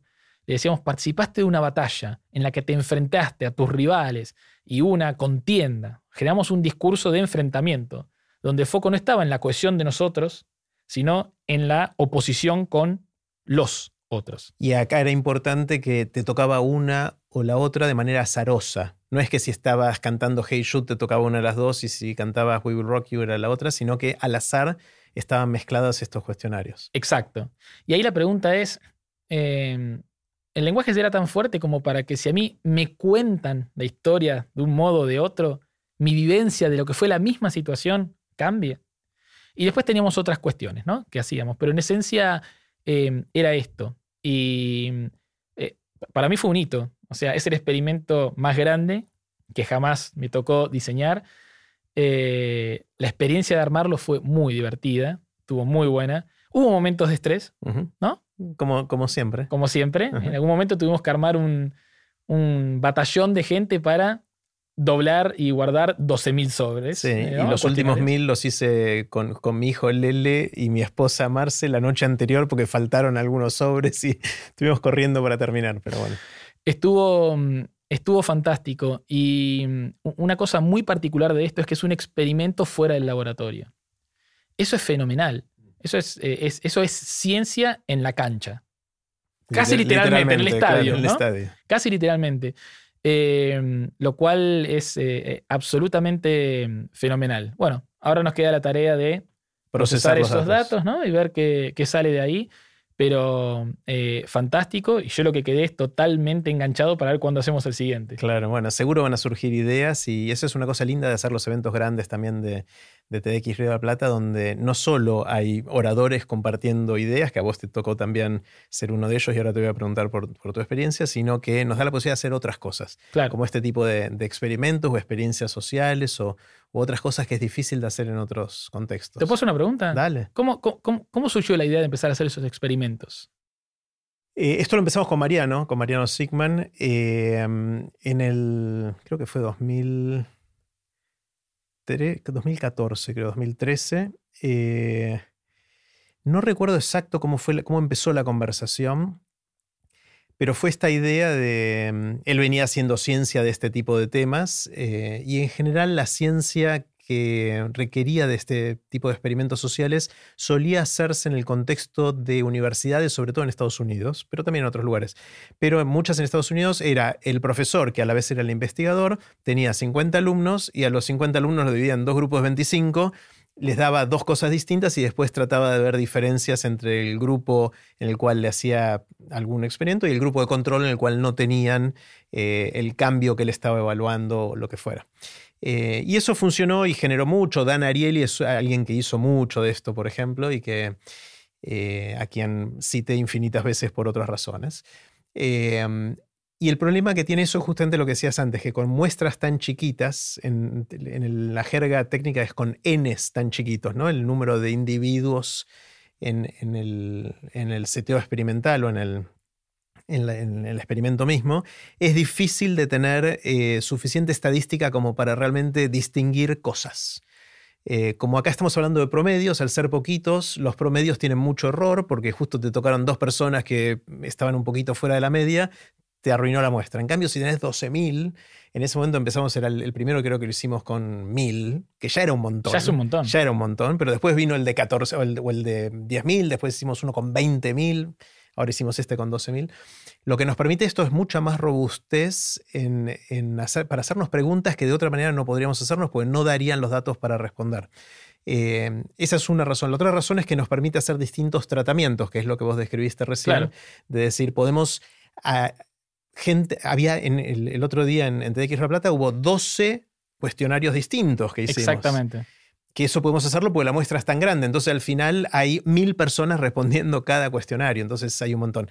Si querés hacer 12 eh, cuestionarios distintos con 50 personas, tenés cuatro personas respondiendo cada uno, no te sirve para nada. Tal cual. Entonces esa fue la idea un poco de Mariano eh, y que juntos empezamos a, recorrer ese camino. Y fue muy lindo porque ya bueno, pasaron ocho años de que empezamos a hacer esto, nueve, y, mm, y lo hicimos no solo en TEDx La Plata, sino se hizo en otros eventos TEDx, en TED mismo, que ahí fuimos con Mariano y con Dan Ariely, hicimos un experimento en, en el evento central de TED y, nos dio muchas satisfacciones.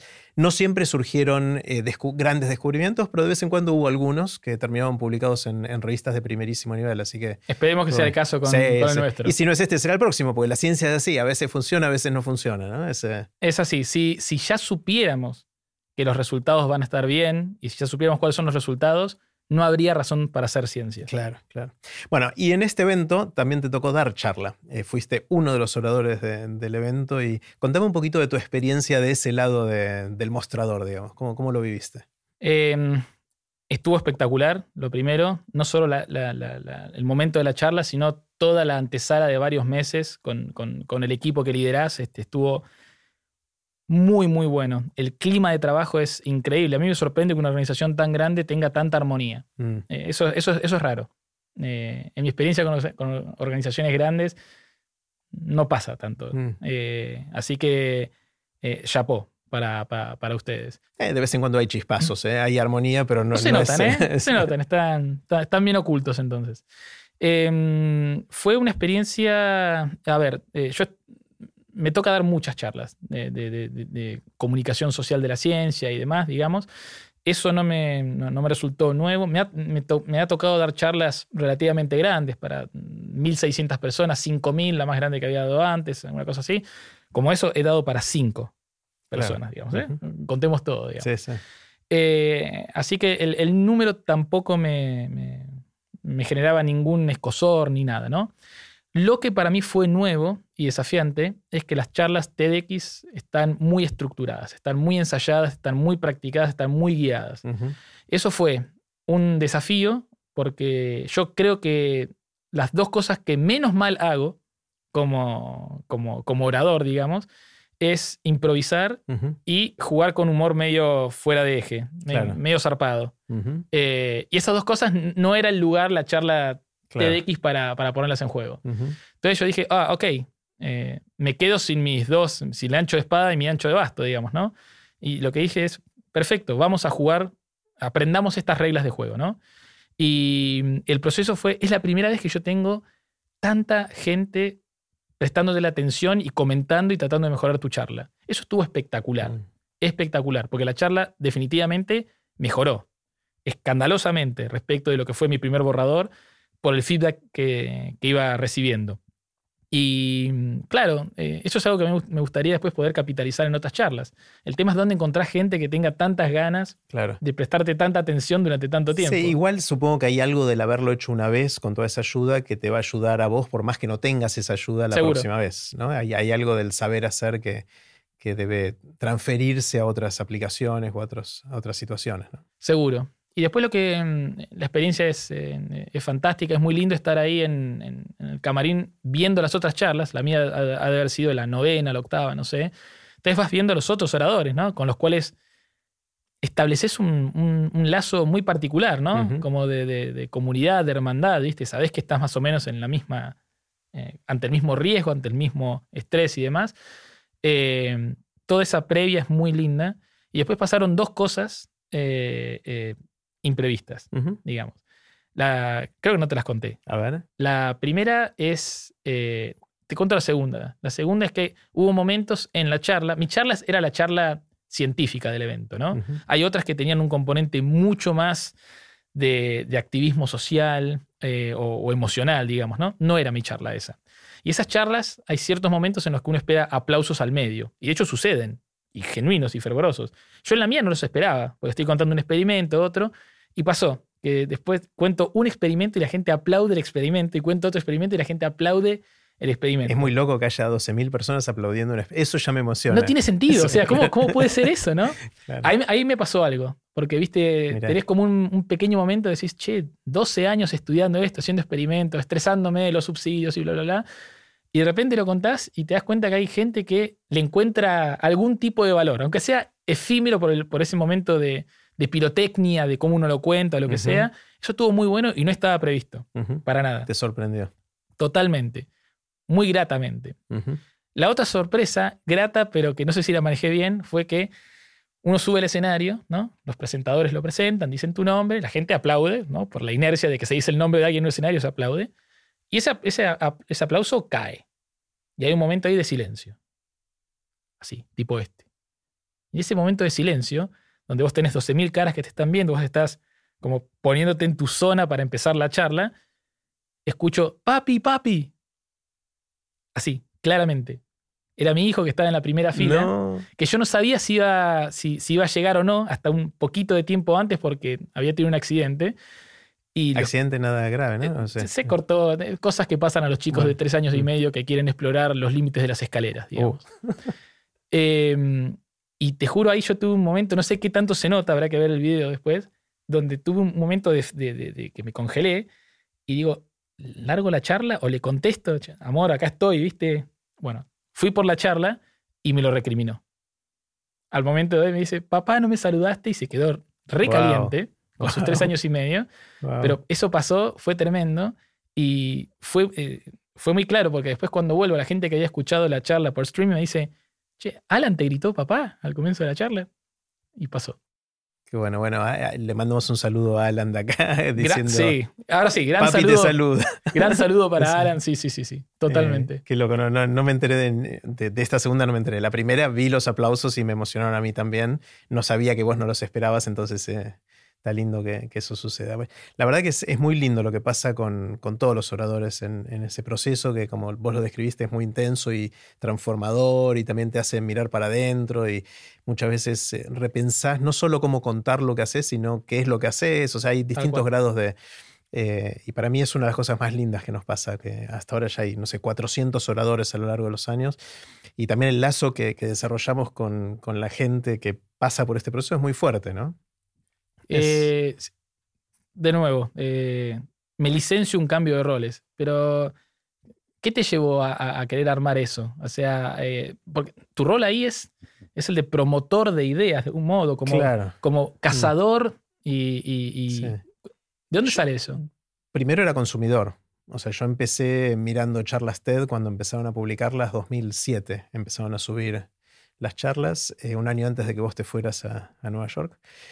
Mm, y, me hice medio adicto de eso, me encantó, me encantó el formato de la charla cortita, bien preparada, de temas hiperdiversos, cada uno era una puerta de entrada, casi un portal a un mundo distinto, eh, que sentí que me enriquecían mucho como persona, me hacían crecer, me hacían eh, conocer, me hacían, no sé, me, sentía bien cada vez que veía, no todas, ¿no? Obviamente alguna me gustaba más, otra menos, pero, pero me pareció que era un formato que era más que un formato era un, cambio de paradigma en cómo se comunican las ideas, cómo se identifican las ideas, cómo se las hace crecer.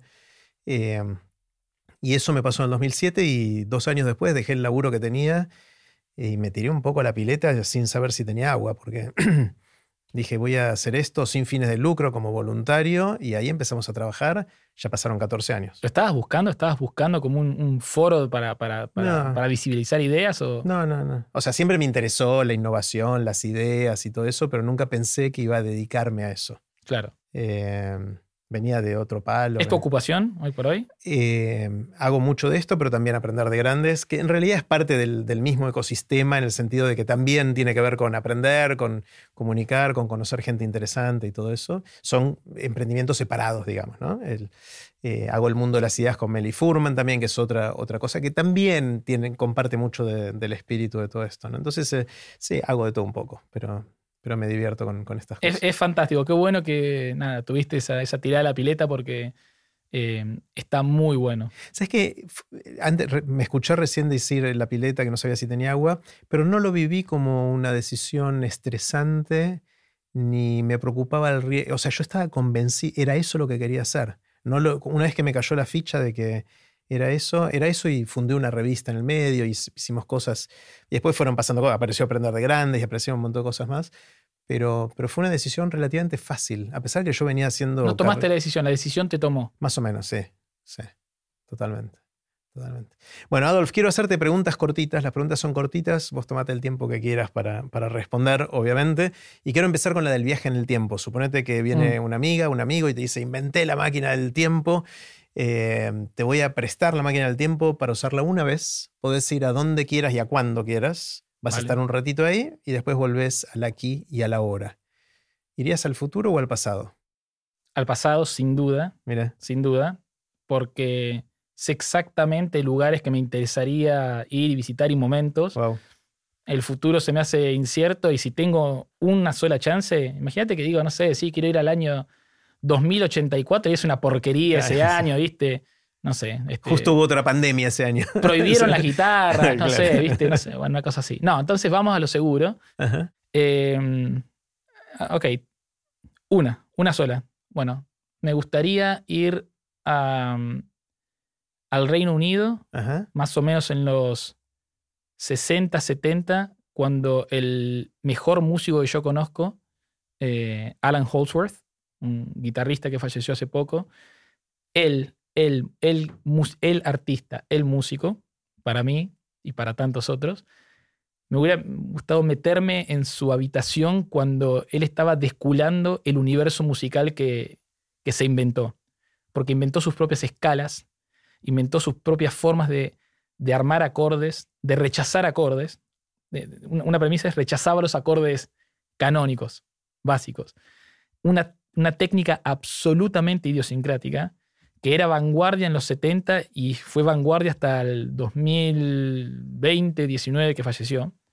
Eh, y a mí es, es- es- la persona que más me influyó en la vida Wow. pero no, no como músico únicamente. O sea, yo empecé a pensar distinto después de ver cómo él hacía música e improvisaba música. Fue, es difícil de explicar, pero es así, no, no tiene nada de snob, es, realmente es esto. Entonces, me gustaría ir para ver cómo fue la génesis de eso Claro. y ver si le puedo, si puedo robarle algo de cómo vas de ser un, un chango normal, digamos, que no es el genio que, que- que terminó siendo, a esa transición. Repetime el nombre porque es la primera vez que lo escucho. Eh, Alan Holdsworth. ¿Y, eh, ¿Y por qué no es famosísimo? Por lo menos yo no lo conozco. Eh, es una música muy poco complaciente y eh, muy poco convencional. Eh, sus armonías son muy particulares. Eh, juega muchísimo con la disonancia. eh, muchísimo. Eh, jamás quiso dar el brazo a torcer para hacer siquiera un ápice de algo comercial. De hecho, eh, Edward Van Halen, el famoso. Eddie Van Halen, le, le consiguió un contrato porque Van Halen era enfermo fanático de él, pero mal.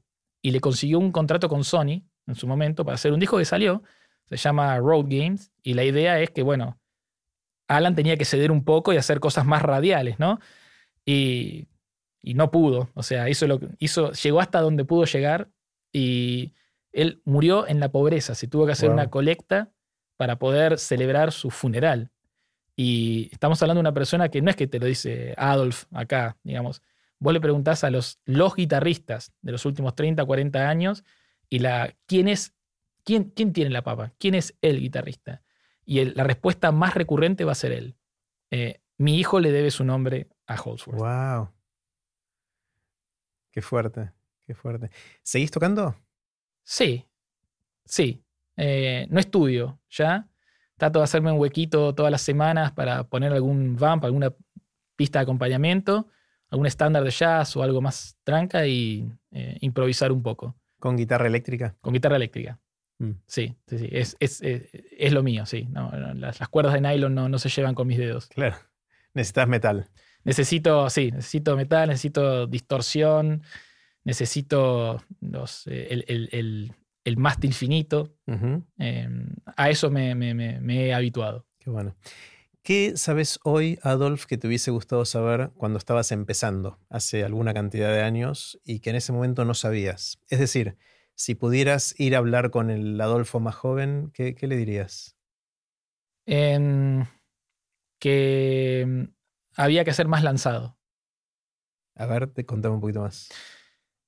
Eh, haciendo retrospección, creo que muchas decisiones eh, y sobre todo muchas cosas que no hice, que no me animé a hacer eh, en ciertos momentos de mi vida, eh, llegué a no hacerlas solo porque me, me- me convencí de, de cuentos de que era mejor no hacerlas. Mm, Eh, creo que era una forma de, enmascarar el miedo a fracasar.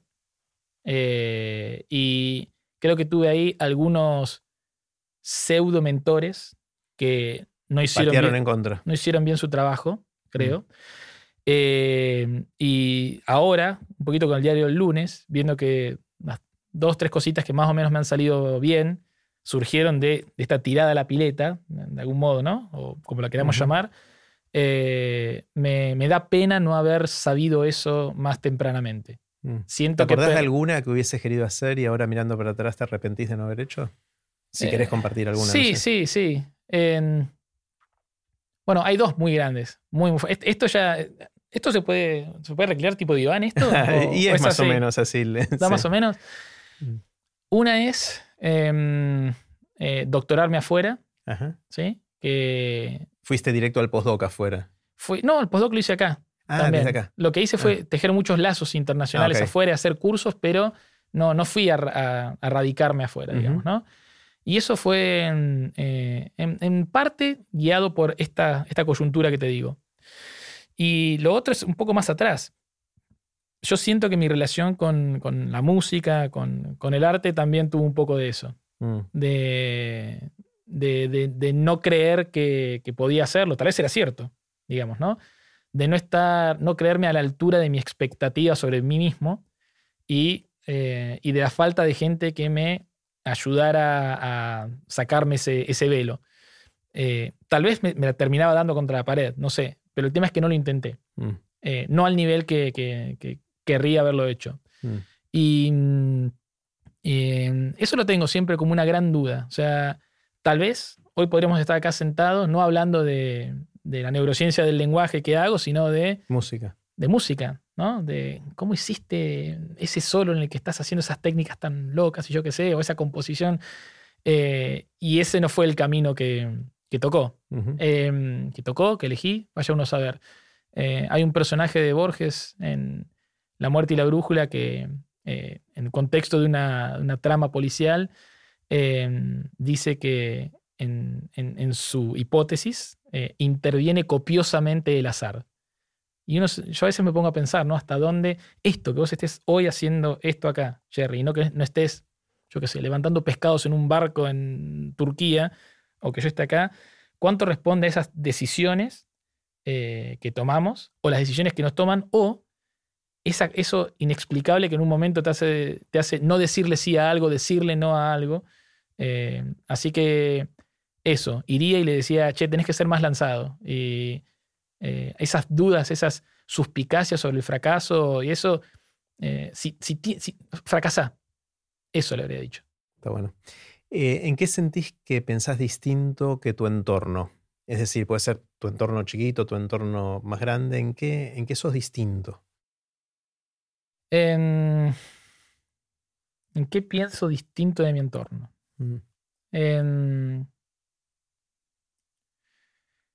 En, bueno, de mi entorno. Em, la música no, se me hace un entretenimiento. Eh, para mí tiene un valor mucho más fuerte. Yo entiendo cosas escuchando música, no de la música. Entiendo cosas de, la ciencia, de, cómo están organizadas las calles eh, desde la música. Es como una, una especie de, plataforma eh, por la cual yo creo que entiendo mejor cosas del mundo. Wow, y no entendí lo de las calles. ¿Cómo?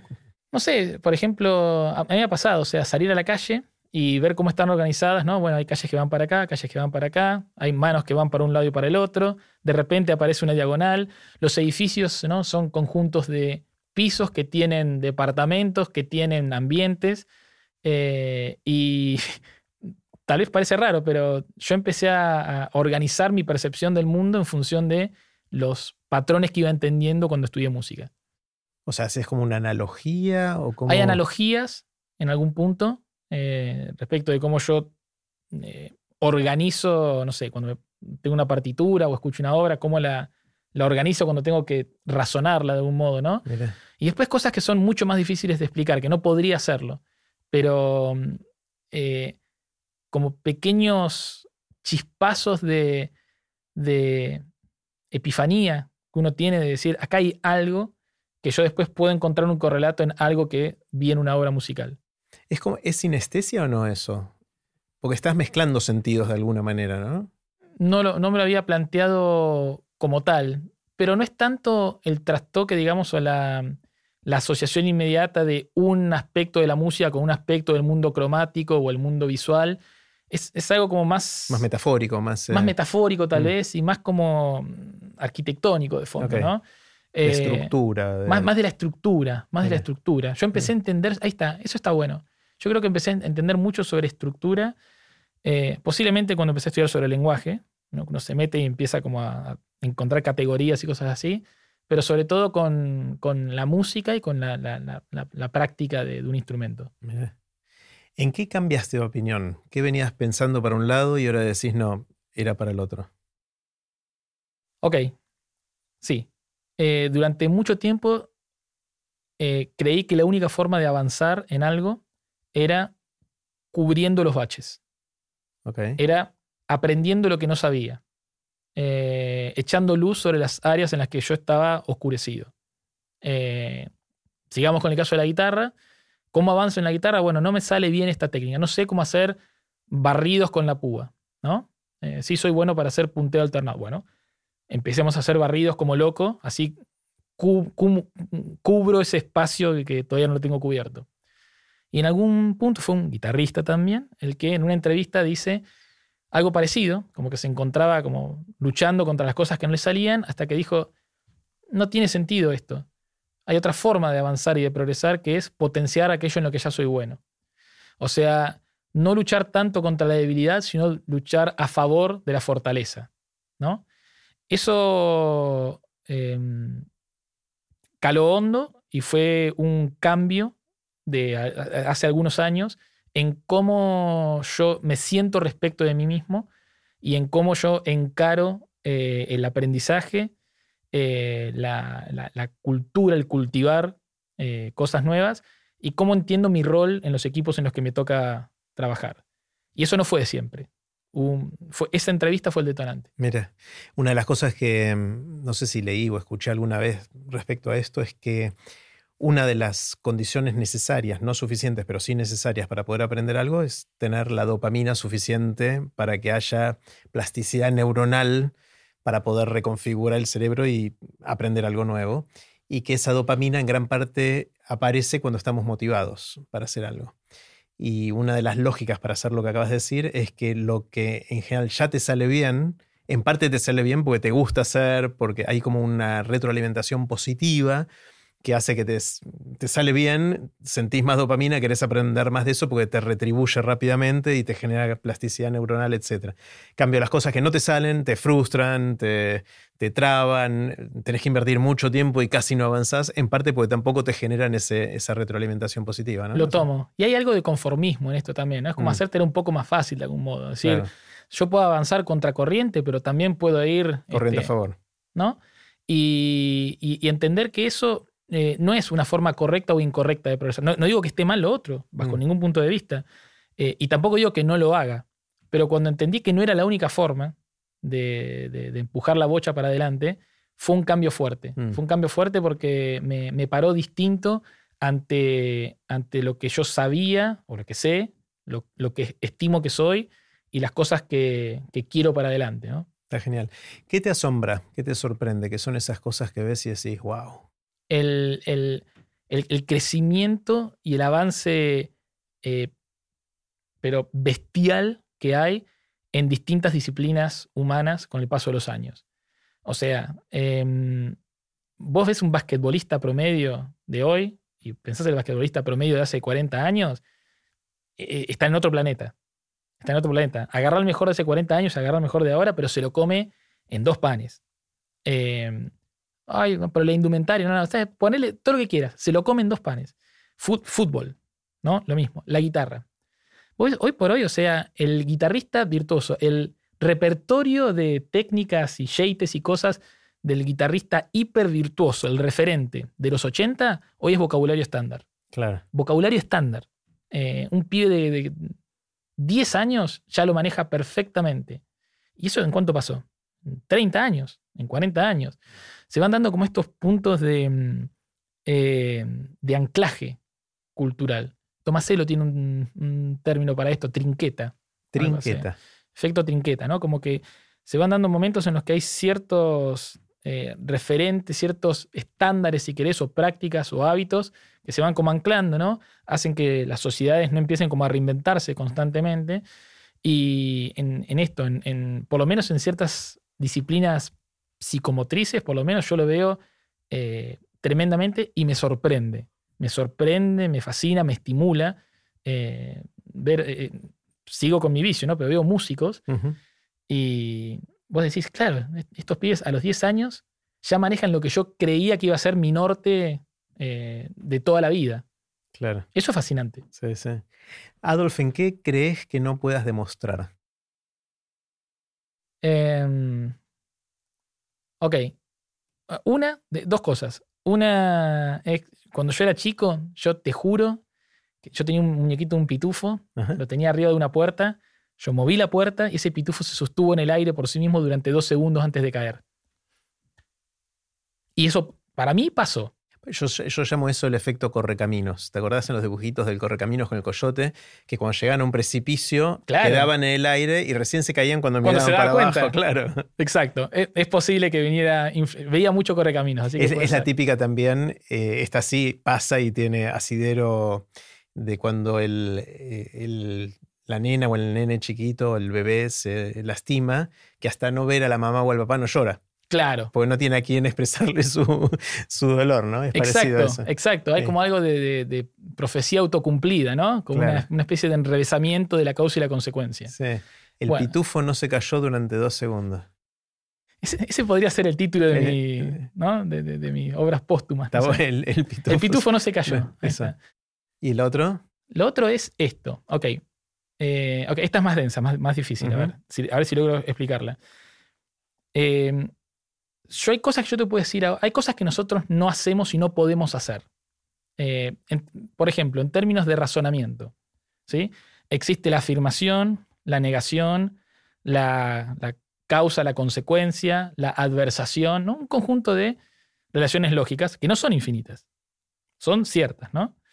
Eh, y hay ciertas cosas en las que, que nos hacen inconcebibles, ¿no? Como por ejemplo que algo sea cierto, falso y parcialmente cierto, todo a la vez, todo a la vez, en su totalidad, no aspectos de, por ejemplo, ¿sí? O, o cosas así, imposibles de la lógica. Bueno, yo tengo esta sospecha, intuición que es indemostrable, que es que uno pensaría, bueno, no hay otras formas de pensamiento, otras relaciones lógicas, porque no las hay, porque son imposibles, digamos, ¿no? O sea, porque la estructura lógica contempla esas formas. Bueno, para mí no es así. Yo sospecho que en algún momento de la evolución hubo un capricho, hubo un azar por el cual se empezaron a establecer esas formas lógicas y no otras, Mira. por las que empezamos a pensar más dicotómica categorialmente y no en términos más difusos de solapamiento y cosas así, y que eso fue quedando, y por efectos trinqueta o lo que sea, ¿no? Como eh, haciéndose carne de nosotros al punto tal de que nos pasó tanto que lo estimamos consustancial con nosotros. Pero yo sospecho que fue todo un, un azar seminal. O sea, vos decís que puede existir una, una cultura o una lógica o un, eh, en la cual algo sea cierto y falso al mismo tiempo. Y que tal vez eso podría haber sido nuestra cotidianeidad de cómo construimos el mundo si en ese momento No pasaba eso. el- Que fue azaroso. que fue que fue- azaroso. Y de repente se, esos pasos seminales de cómo se fueron comunicando, construyendo esas relaciones hubieran sido otras. O sea, lo que pienso es que hubo un estornudo azaroso Claro. en la evolución del pensamiento humano y que hoy damos por natural e inevitables ciertas cosas que podrían haber sido totalmente distintas si ese estornudo hubiera sido una tos Sí. originalmente. En, en términos técnicos, ¿sería esto los axiomas de la lógica? O sea, es decir, las cosas que damos por válidas sin necesidad de demostrarlas, porque son obviamente válidas, y sobre eso construimos el edificio de la lógica, la matemática y todo eso, ¿no? Pero no solo la validez de ellas, sino la exhaustividad de ellas. A eso me refiero. Mm, A que hay cosas que hoy por hoy se nos hacen impensables. Y es difícil hablar de ellas porque no son impensables. mm. Pero no son impensables porque a la cognición de nuestra especie no les, es- no le está dado evocarlas o porque hubo un montón de caprichos y azares evolutivos que hicieron que no llegáramos a ese camino. Yo sospecho que es eso, pero es, no lo puedo demostrar. No lo puedo demostrar y hasta confesarlo así abiertamente, sé que hace, hace ruido en, ciertas personas, digamos, pero trato de ser transparente en la respuesta. Está buenísimo, está buenísimo. Eh, ¿Qué te llama la atención de lo que está pasando en el mundo? ¿Cuáles son las noticias que te parecen interesantes, relevantes de lo que, de lo que ves en el mundo? Eh, no sigo mucho las noticias. Eh, no estoy al tanto de lo que pasó hoy en, no sé, en, Ucrania, eh, de lo que pasó en la política regional. No sigo mucho las noticias. Pero pues, eso son noticias, si querés, políticas o económicas, pero también hay noticias científicas o otro un descubrimiento de algo, o lanzaron el James Webb que está mandando fotos espectaculares. Vale, no, bueno, si abrimos el, campo, en, Estoy muy al tanto de la NBA. Mira. Sigo muchos jugadores de básquet, jugadores, no equipos. ¿Y de dónde viene ese fanatismo por el básquet? Siempre fue mi deporte, lo jugué de chico y es, eh, es el deporte en que menos malo soy, digamos. Y, hay cosas que me encantan, o sea, de, la cantidad de dimensiones que hay del básquet, ¿no? Que se juega en, el plano vertical, horizontal. Eh, no puedes parar nunca. No puedes de repente decir, bueno, están los, los delanteros están haciendo la suya, yo juego de tres al fútbol, ¿no? Me quedo tranca. O la empiezo a tirar afuera cuando voy ganando. Bueno, esas cosas no pasan, ¿no? Y después hay algo del, dinamismo del básquet que es muy, muy, rápido, digamos, ¿no? Y siempre hay como momentos de, em, de clímax rápido, cada tiro, digamos, ¿no? O sea, la misión, o sea, no hay dos goles por partido, ¿no? Los partidos terminan 80 a 90.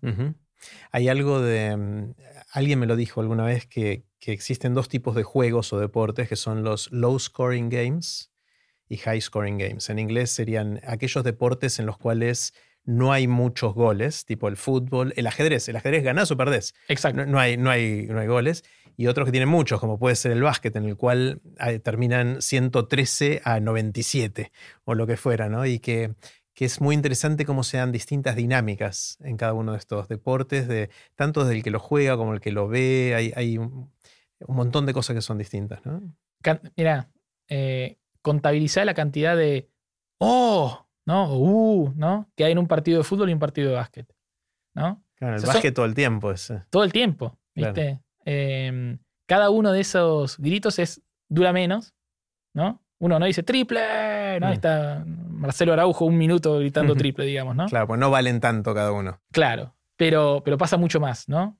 Y no sé si esto habla sobre la gente a la que le gusta el básquet o sobre mí, pero eso del, de la recompensa constante o, el momento climático constante, creo que es una de las cosas que me, me llevan ya, ahí. Ya recuerdo a quién se lo escuché decir, eh, que fue a Magnus Carlsen, que es el actual campeón mundial de ajedrez. Ok.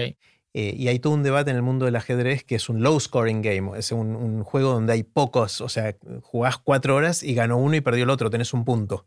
Tal digamos, Es, es, así de, de simple. Eh, y la pregunta es cómo decidís quién es el mejor jugador del mundo cuando en las, ganar una partida no quiere decir mucho.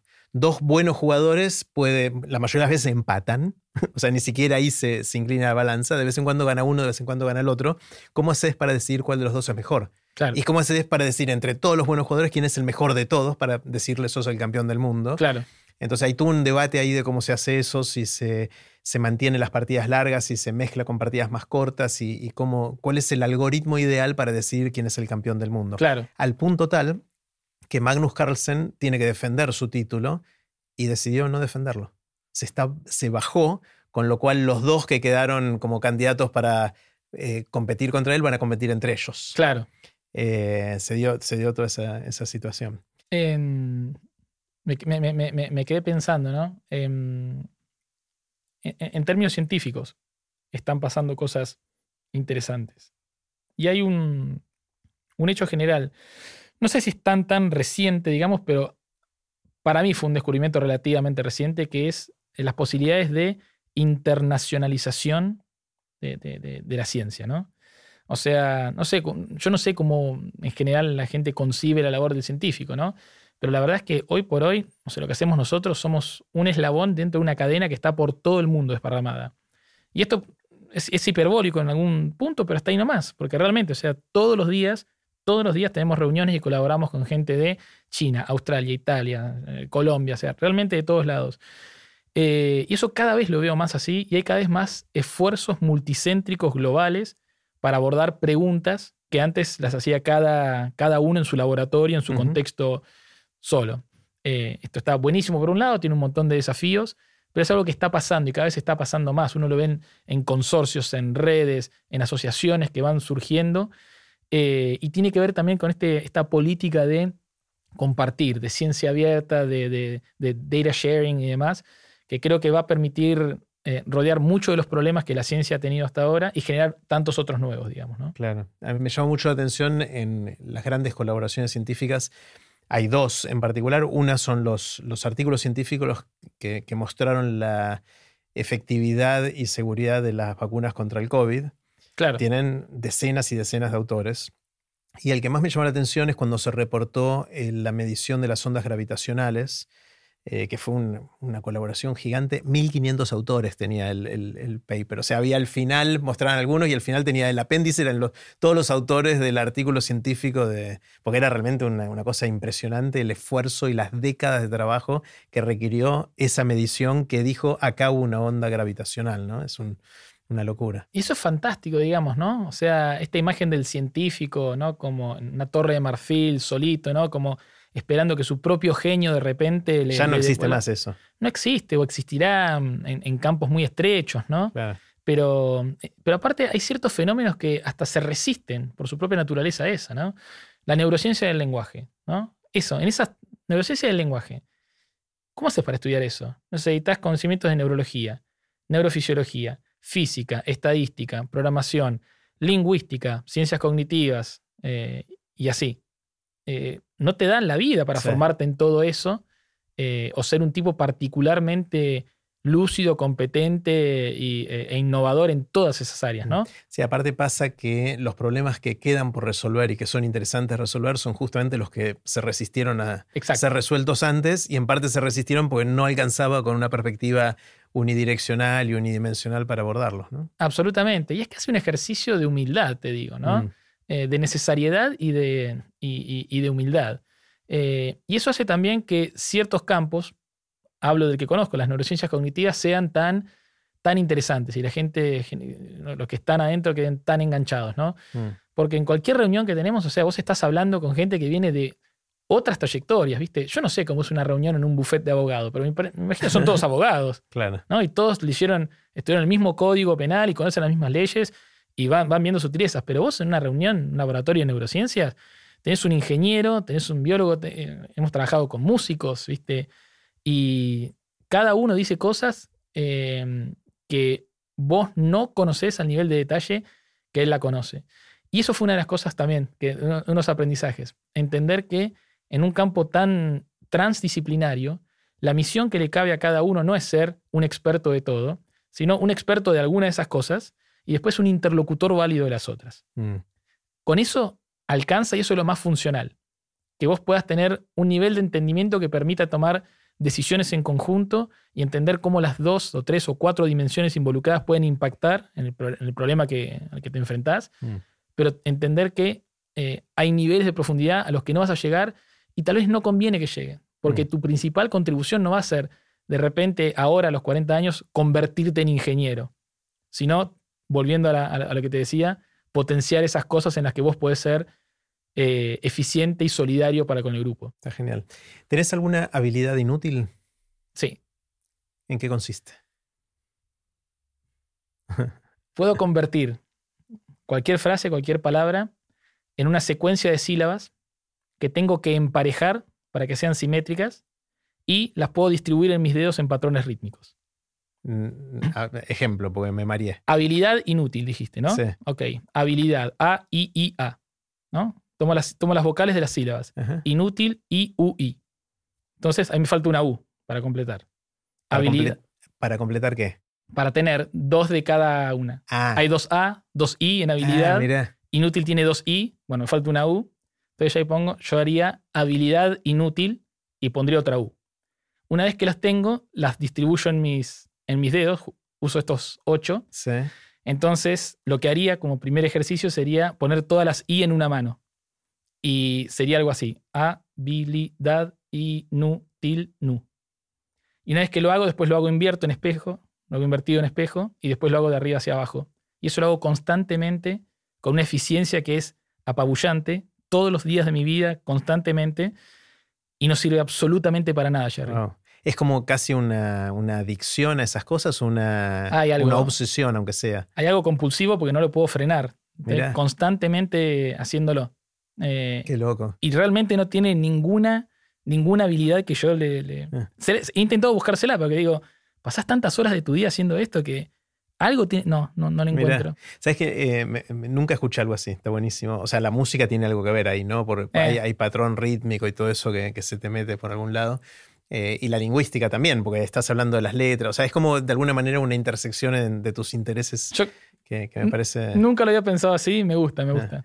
Eh, me hiciste acordar una que yo tengo bastante, que no, no, sé si alguna vez la pensé o la, inclusive la dije, que soy bastante bueno en estimar la cantidad de gente que hay en un lugar.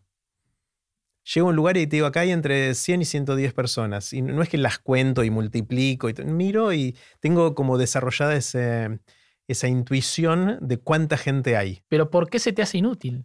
No, no. Le veo mucho valor. Sí, sí, sí, es verdad. La tuya es verdaderamente. La mía no, no sé, por ahí si te dedicas a la música, por ahí no es tan inútil y hay alguna cosa que pueda servir para eso, no sé. Eh, Pero esa es buenísima. Sí, no, es buena, es buena. Pues, en general, la mayoría de las habilidades inútiles que yo considero que tengo y que la gente le pregunta y me contesta, terminan teniendo algún tipo de utilidad, ¿no? Inclusive, me acuerdo, Manu Ginobili fue al sarcasmo y me dijo la ironía me dijo que él tiene una habilidad inútil y que si hay un cilindro a 3 metros de altura él, y tiene una esfera, él puede hacer que pase por ahí.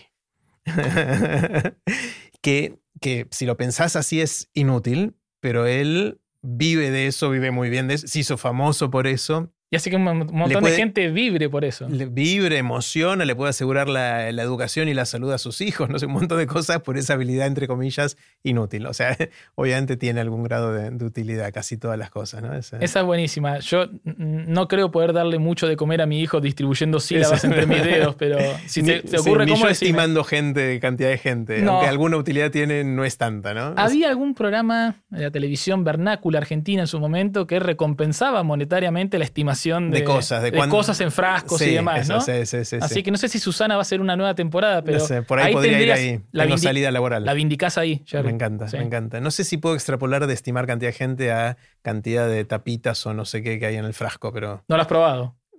Deberían probar. Eh, en el próximo episodio de Aprender de Grandes.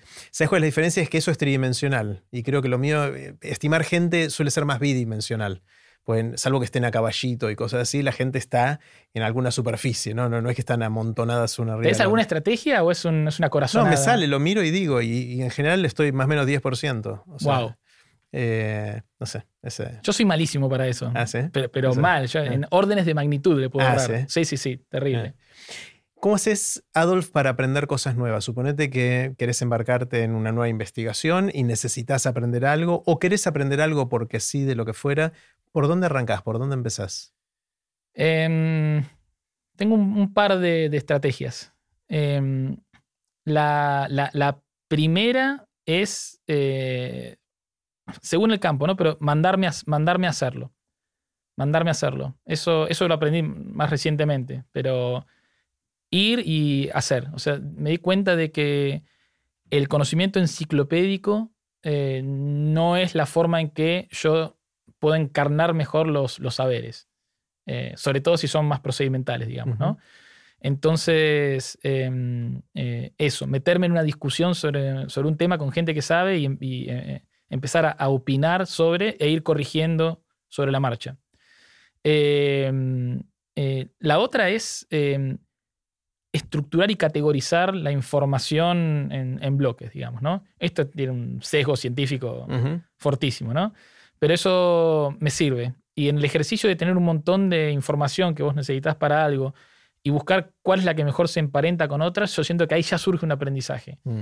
Eh, en la entelequia de agrupar, el generar la categoría, yo creo que hay chispazos de aprender algo nuevo. Mm. Eh, una forma de aprendizaje, digamos. Eso y, después la otra forma de aprendizaje es eh, la repetición, Mm. eh, pero la, la testarudez, digamos. Simplemente, o sea, darle y darle y darle y darle rosca, a veces con un grado de eficiencia muy bajo, de Claro. eficiencia. Tal vez es eficaz, Sí, pero tardas mucho. pero tardo mucho y, y gasto mucho recurso. Y, eh, pero a veces, eh, ante la cantidad de cosas que, que uno tiene en paralelo y demás, eh, no logro la, la lucidez de decir, para un poco la pelota, armá un, un esquema para hacer esto eficiente y voy por la fácil que es Repetir. darle martillazo. digamos, Fuerza ¿no? bruta de un poquito. funciona eh, en algún punto, aun cuando sé que es poco eficiente, pero es eficaz, la, la sigo adoptando porque eh, me resulta conveniente para otro aspecto que para mí es importante en el aprendizaje, que es el, la gestión de la ansiedad. Eh, entonces me permite mantener un montón de cosas en paralelo eh, sin hacer esa suspensión que a veces me, me inquieta mucho, es decir, paro toda la pelota para ordenar esto y eventualmente el resultado está. Eh, si tuviera menos cosas en paralelo, tal vez, o si tuviera un mejor eh, control de mi, de mi ansiedad, posiblemente optaría por otras estrategias. ¿Cuáles son las lecturas que más te impactaron en la vida? ¿Qué son esas cosas que leíste en algún momento y hicieron que hoy seas quien sos?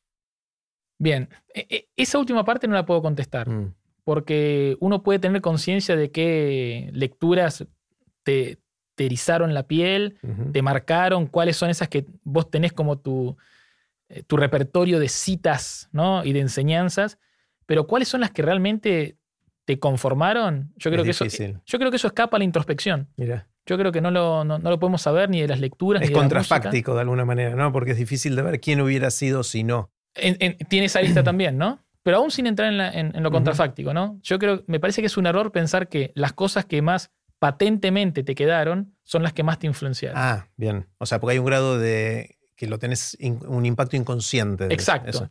Tal vez Ah, hay cosas ahí va. eh, sutiles. eh, a lo mejor un graffiti que leíste un día y no te lo acordás. Te y eso te, te- pero te reorganizó la cabeza. Claro. Y no lo sabes y no lo vas a poder Mm. saber. Entonces me quedo con la primera parte, digamos, aquellas de las que soy consciente que, Sí. Che, acá pasó algo. Me pasó algo, lecturas con eh, 1984 Ujú. de Orwell, lectura así muy, muy de joven, pero me aniquiló, eh, me, me hizo replantear un montón de cosas eh, por el contenido, por la narrativa en sí, eh, el desarrollo de la trama, muy fuerte.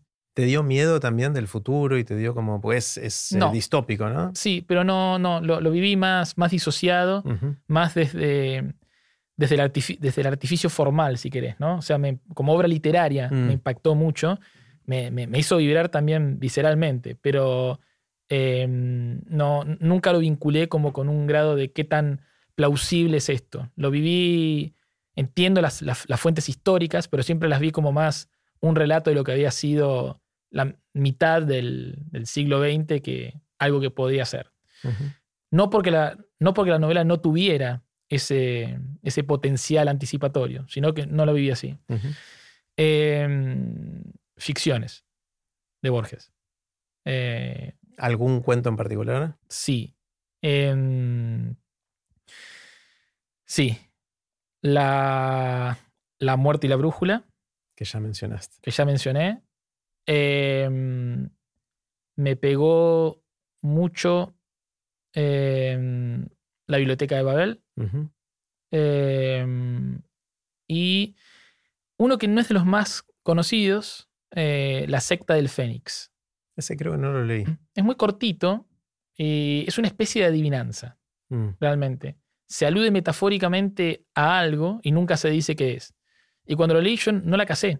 No la casé, no la casé, no la No, casé. no spoileemos. No spoilemos, pero vale la pena. Es, un, es un- una gran adivinanza, de algún Mm. modo. Y después de varias relecturas, Te cayó la ficha. me cayó la ficha y dije, Qué genialidad. espectacular. Si le faltaba algo, voy a leer. a La secta del Fénix. la secta del Fénix. Sí. Y después, em, eh, Howard P. Lovecraft. Lovecraft es un, un- un autor em, de. Se lo cataloga dentro del terror gótico.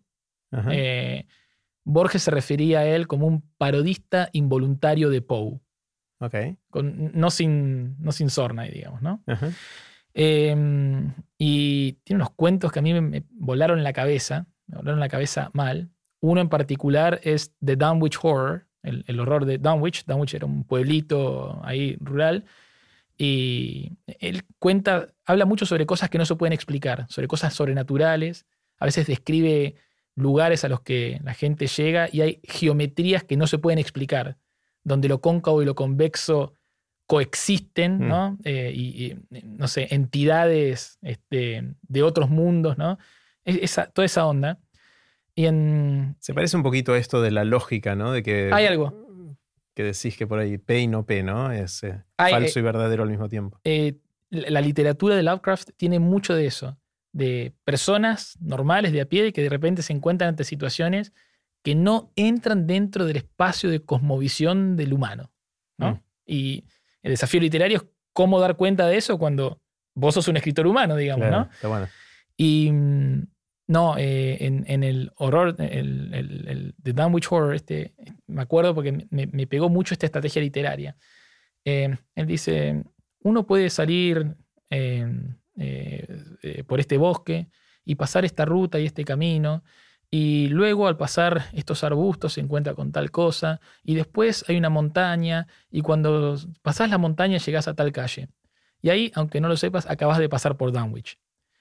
Y me acuerdo que dije, pero qué forma impresionante de, de contar la trivialidad, ¿no? La falta de notoriedad de un lugar. Me acuerdo. Eso fue fortísimo, después metí en toda su literatura.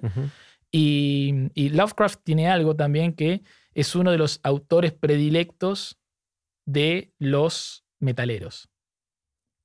Mucha banda de metal, mucha banda de metal abreva de la literatura de Lovecraft para sus temas. Mira, por, por, alguna razón en particular ahí. Hay, hay, una afinidad de ciertas ramas del metal con lo gótico, con el terror, eh, con ciertas tramas propias del género. Eh, y es un, es, un, predilecto de, del metalero progresivo, ¿no? Cosas así.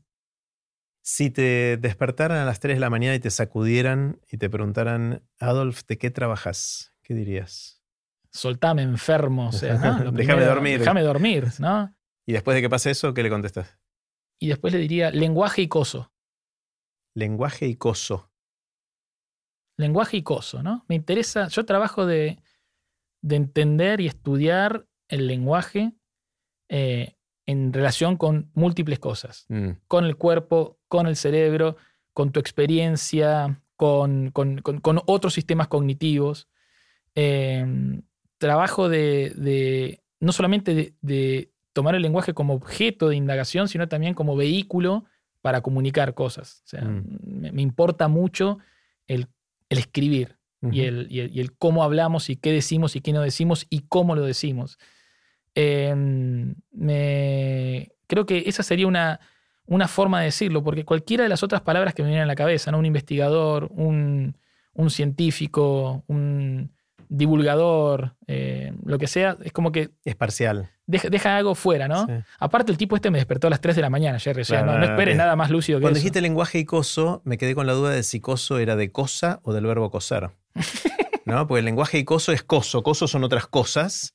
Vale la ambigüedad. O coso, o coso entre el lenguaje y otras cosas, ¿no? Hilvano, como. Vale la ambigüedad. ¿Cuál quisiste decir? Las dos, obviamente. Era una gran frase llena de ambigüedad y riqueza. No es que vos ahora detectaste algo. Era todo adrede. Todo, todo planificado. Me encanta, me gusta. Está buenísimo. Eh, cataclismo. Pregunta la más difícil de todas. Suponete que viene un cataclismo que de un día para otro destruye todo el conocimiento y la sabiduría humanas acumuladas a lo largo del tiempo. Eh, y es tu oportunidad o responsabilidad de escribir un parrafito muy cortito que en pocas palabras condense algo que sentís que es importante preservar de lo que sabíamos para las próximas generaciones. ¿Qué escribirías? ¿Qué dirías en poquitas palabras que te parece importante que nuestros hijos y nietos tengan? Lean los párrafos de los otros lean los párrafos de los otros. Explícame un poquito más. Em, me parece que es fundamental eh, hacer las cosas en equipo, mm. en, comunidad, en grupo. Eh, los, grandes saltos que hemos tenido eh, rara vez surgieron de la genialidad de, una sola persona. Eh, hoy por hoy, más que nunca pasa eso. Y volvemos a este punto, ¿no? No somos autosuficientes para nada. Y si lo somos, lo somos de un modo subóptimo. Nunca vamos a lograr el mismo nivel de, impacto en lo que sea, ¿eh? en, arreglar, no sé, una parte de tu casa, digamos, si sos siempre vos con tus recursos dándole a todo. me parece que en entender y abrir la cabeza a lo que el otro tiene para decir o escribir acá sería una de las principales claves para que después del cataclismo podamos reconstruirnos o reinventarnos más rápido. Mm. Sería una pena que esas... ¿Cuántos sobrevivientes hay en este escenario? No sé, no lo pensé. 40 hay. Bueno. Eh, hay 40, que cada uno esté con su, con su parrafito, solamente tratando de hacer lo suyo, siguiendo su gran dictum, y que se pierda de ver qué están diciendo los otros para empezar a hacer comunidad. Mm. ¿Jugamos al juego Aprender Grandes? ¿No estábamos haciendo eso? Un poco sí, pero ahora vamos a hacerlo formalmente con, las cartas. Me encanta. Eh, yo acá ya seleccioné, saqué un parte del mazo que tiene muchas de las preguntas que te acabo de hacer. Entonces, así no se repiten. Y estas son otras preguntas que no hice. Entonces, yo voy a mezclar acá y lo que voy a hacer es, te voy a pedir que agarres al azar tres cartas y yo voy a hacer lo mismo. Y el ejercicio es el siguiente. Cuando cada uno tenga sus tres cartas, las lee en voz alta al otro y el otro elige una de las tres preguntas para responder. Ok. ¿Está bien? Así tenemos algo de flexibilidad para responder. Agarra tres cartas de acá, cualquiera. Una. ¿Cuántas hay acá, Jerry? son 48 en total. Claro, pero no, pero acá, acá, acá, en esto. En, este, en esta sección y habrá 25, 30, no sé. Mm, Saqué algunas que ya te hice. Qué gana de testearte que tengo. Ok. Bueno. Yo tengo acá. Ah, por la estimación, pero es de gente, no de Es de gente, soy de gente. ok, ok. Bueno, eh, léeme, las preguntas. Muy bien. La primera es: ¿Cuál es tu hábito actual favorito? Bien. La segunda es: ¿Qué harías distinto hoy si supieras que vas a vivir 200 años? Y la tercera, ¿qué hábito te gustaría incorporar en tu vida? O sea, hábito favorito, hábito incorporar, o qué haría distinto si supiera que voy a vivir 200 años. Em, bueno, esto ya lo comenté en otro lugar, pero me parece, el hábito favorito que tengo es, em, es escribir cosas. Tengo, tengo un sistema de notas en cuaderno de verdad, de papel y lápiz, en cuaderno electrónico y en audios y cada vez que siento que pienso algo por primera vez, lo anoto ahí. No lo hago todas las veces, pero lo hago bastante bien hace varios años. Eh, y es, un hábito, ya está incorporado. Cada vez que me pasa algo por la cabeza, rápidamente necesito tener mis notas cerca para... De hecho, me pasan las grabaciones de Aprender Grandes que no tengo las notas conmigo y me siento raro porque me pasan un montón de cosas que vos me decís y me disparan cosas o me decís algo que nunca había escuchado y me hace pensar algo distinto y me siento raro de no poder anotarlo. Y es un hábito lindo porque me di cuenta que yo, por lo menos, pero creo que esto se aplica a gran parte de los humanos, porque le pregunto a la gente y me dice, me pasa lo mismo, somos bastante buenos para tener ideas. Eh, estamos todo el tiempo resolviendo problemas, de cosas chiquititas a cosas más grandes, pero no somos tan buenos después recordándolas. Eh, nuestra capacidad de memoria de esas cosas que alguna vez pensamos o se nos ocurrieron no es tan buena y muchas veces pensamos cosas que están buenas y las perdemos. Entonces, eh, escribiendo todo eso, ese hábito a mí me gusta porque me ayuda a capitalizar más todas esas cosas. La inmensa mayoría son cosas que no sirven para nada, pero de vez en cuando aparece una que puede ser útil hoy o a futuro, ¿no? Entonces... ¿A, cuántas de esas, de esas cosas que anotabas, que grabás, volvés? Eh, lo, que hago Es, lo que hago es, no, no lo hago de manera sistemática eso. Primero, ya el hecho de anotarlas favorece la, o sea, aumenta la probabilidad de que me sirva o que la tenga en algún lugar de la mente a futuro. Eso ya, ya suma por más que nunca las lea. Hay ciencia al respecto. Sí. De hecho. Pero por eso garpa tomar notas en vez de sacar foto al pizarrón, digamos, ¿no? Entre otras cosas. Eh, pero cada tanto vuelvo y me pasan varias cosas. Eh, una de las cosas que me pasa es que leo algo y digo, no, esto yo no lo pensé. No solo que me lo olvidé, sino que no reconozco haberlo pensado cuando leo sabiendo que yo lo anoté ahí, o sea que sí lo pensé pero no esto no es Jerry. Es tan fuerte la, pérdida de la memoria de haber pensado eso que ni siquiera me veo reflejado en lo que acabo de pensar. Eso me, parece fuerte. Y lo otro que me pasa es que la inmensa mayoría de las cosas que anoto me parecen pavadas. Pero leyendo más adelante algunas no eran tan pavadas. O sea, hay algo de ponerlo a la... Eran como corazonadas de cosas que requirieron de maduración o tiempo para significar algo quizás un poquito más valioso después de un tiempo. Y la otra cosa que, que también veo es que muchas veces leo cosas que anoté que eran medias ideas. Sí.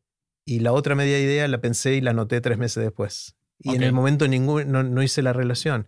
Y después digo, che, para estas dos cosas son parte de lo mismo y juntas no es tan pavada, quizás pueda servir para algo. A, Eh, a sabiendas de eso, ¿no te da como una cosa de.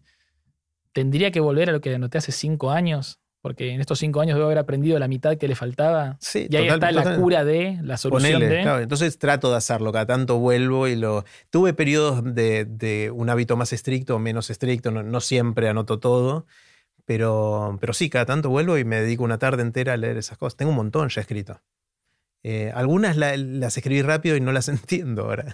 pues, Viste, cuando escribís rápido y sin prestar mucha atención, pero bueno. Bueno, te hago yo pregunta. Me encantó eso. Eh, elegí una de estas tres. Pregunta número uno. ¿Qué le preguntarías a un extraterrestre? Pregunta número dos. ¿De qué te arrepentís? Algo de eso. Algo hablamos eso. hablamos de eso. Y pregunta número tres. ¿De qué tenés miedo? Te las leo de nuevo. Hmm, Tenés que elegir una. ¿Qué Hmm. le preguntarías a un extraterrestre? hmm. ¿De qué te arrepentís? ¿O de qué tenés miedo? Em, hmm. La, la- la del miedo la podría responder, pero tal vez es, es muy, muy corazón abierto. Este, Si tenés ganas, ¿no? hmm, eh, tengo miedos de padre. Tengo miedos de padre. Tengo eh, miedos prospectivos anclados en la retrospección. A ver. Me pasaron cosas de chico que no estuvieron buenas. Y ¿Y no, querés que te, le pasen a mi hijo. Me- eso me, me- me jode. Me jode, me inquieta, me, me pone mal. Eh, Hmm. y, y la paternidad es, es un, es un estado fantástico, una condición fenomenal, pero también te vulnera. A mí me pasó eso, por lo menos. I- imagino que debe pasar en general, ¿no? Te muestra un montón de flancos abiertos nuevos que antes no tenías, digamos, ¿no? Eh, hay, tengo muchos miedos por, por ese lado. A su vez, de algún modo, esos miedos, porque se me hacen tan reales, tan pesados, tan, eh, tan miedo posta, eh, me, hace, me ha hecho redimensionar otras cosas que antes yo creía que me daban miedo. Y ahora son boludeces. Son boludeces. Como ordené la jerarquía de las preocupaciones. de- ah, en algún punto, ojo, pará. eh, Ah, sí, sí. Hasta ahí. Pero mm, em, eso. Y, y otro miedo es este, que es un, es un factor que guía muchas de mis decisiones, que es el miedo a no saber de qué me perdí si hubiera dicho que no. Yo tengo el, el- me cuesta el no. El no es una palabra muy fácil de decir, muy fácil de pronunciar, pero muy difícil de decir, Mm. ¿no? Y muchas veces yo termino evitando el no porque digo, pero pará, si justo esta la dejas pasar y era la que era la que rompía todo, ¿no? Y eso es algo que está guiado en algún, por alguna de las variantes del miedo, ¿no? Eh, Te digo, esa me pasaba a mí también y te digo cómo le encontré una vuelta Dale. y es que es verdad la lógica de si le digo que no a esto y eso era la gran cosa, es lo que te pasó, es el miedo, pero si decís que sí a todo, no vas a tener visibilidad de otras cosas que te vengan porque vas a estar desbordado. vale, Eh, o sea, que cuando vos tenés demasiadas cosas en tu mente, en tu agenda, en tu día, en tu vida, te achica, te, te achica la visibilidad de otras cosas, pues estás ocupado. Estás ocupado mentalmente y no tenés el ancho de banda para eh, todas esas cosas azarosas que te da el entorno, poder mirarlas y decir, ah, no, esta era, no era la otra que ya dije que sí y no me dejó ver la otra. O sea, hay una falacia en decir, digo que todo que sí por las dudas de que eh, alguna de esas sea la gran cosa que, que quiero tener en mi vida, porque diciendo que sí, te perdés de otras. lo tomo, lo entiendo. Hay muchas cosas que yo entiendo y soy totalmente consciente de ellas y no logro ah, cambiar un ápice de cómo las hago. Totalmente. ¿Vos pudiste cambiar conducta sí, al, sí, sí, entender esto? Sí, sí. Yo antes tenía mucho miedo a cuando me pedían cosas de decir que no y ahora digo no. O sea, me, me, pasa bastante. Eh, y, y, lo digo genuinamente, digo, mira, estoy enfocado en otra cosa, te agradezco mucho la invitación a lo que fuera, eh, ya tendremos otra oportunidad. Perdón que no te puedo acompañar. Y todo bien, y te agradecen y todo bien. O sea, hay, hay algo que uno a veces tiene miedo a, a que el otro se sienta mal. Hay un poco de cosas. eso. Eh, eso ya no me pasa, pues el otro valora que le haya respondido. Claro. Y, y, entiende que a veces es no. ¿Sabes cuál es la otra? Que, que alimenta esta, el rechazo al no es eh, poner en valor las veces que otras personas con una agenda peor de la que yo tenía me han dicho que sí. Mm. Eh, ¿no? Eso, claro. es, esa gente que vos sabés que está emprendida a fuego, vos le pedís una ayuda con algo y te y la dan de todos modos. Entonces, eso también, viste, te, te corres un poquito de vos mismo y decís, o sea, alguien me está pidiendo algo. O sea, y cuando este tipo que estaba prendido a fuego yo le pedí y me dijo que sí, si me decía que no, yo me perdía de A y B, ¿no? Bueno, pero ese, ese que te dijo que sí, te pudo decir que sí porque le dijo que no a otras cosas. Probablemente. Eh, Probablemente. Entonces yo lo que trato es decir que sí a las cosas que siento en las que puedo aportar genuinamente, que, que la otra persona necesita, que yo lo voy a disfrutar también, porque si yo no lo disfruto, por más que ayude, la otra persona se va a dar cuenta que es una carga. O sea, Vale. no, no, soy bueno simulando placer en las cosas que no me dan placer. Eh, entonces hay, hay, algo también ahí de que, que no se puede todo, ¿no? Es, uh... Me gusta, lo, lo, lo, tomo, lo tomo. No, no, no creo poder modelar nada no, no, de conducta con eso, pero lo tomo. Una lo cosa entiendo. es racionalmente decir algo y después hacer cambiar es, es otra historia, ¿no? Bueno, espectacular, Adolf. Me encantó conversar. Eh, aprendí, aprendí, un montón eh, y sigo aprendiendo de vos, así que gracias. Es recíproco. Mil gracias, hasta la próxima. Dale.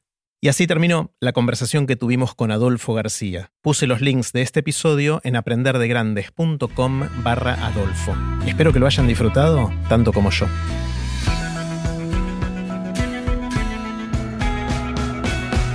Recuerden que pueden suscribirse para no perderse ningún episodio de Aprender de Grandes en aprenderdegrandes.com. Los espero en el próximo episodio de Aprender de Grandes, cuando les cuente lo que aprendo en mis intentos por seguir aprendiendo durante toda la vida y en las conversaciones que tengo con gente que admiro. Chau.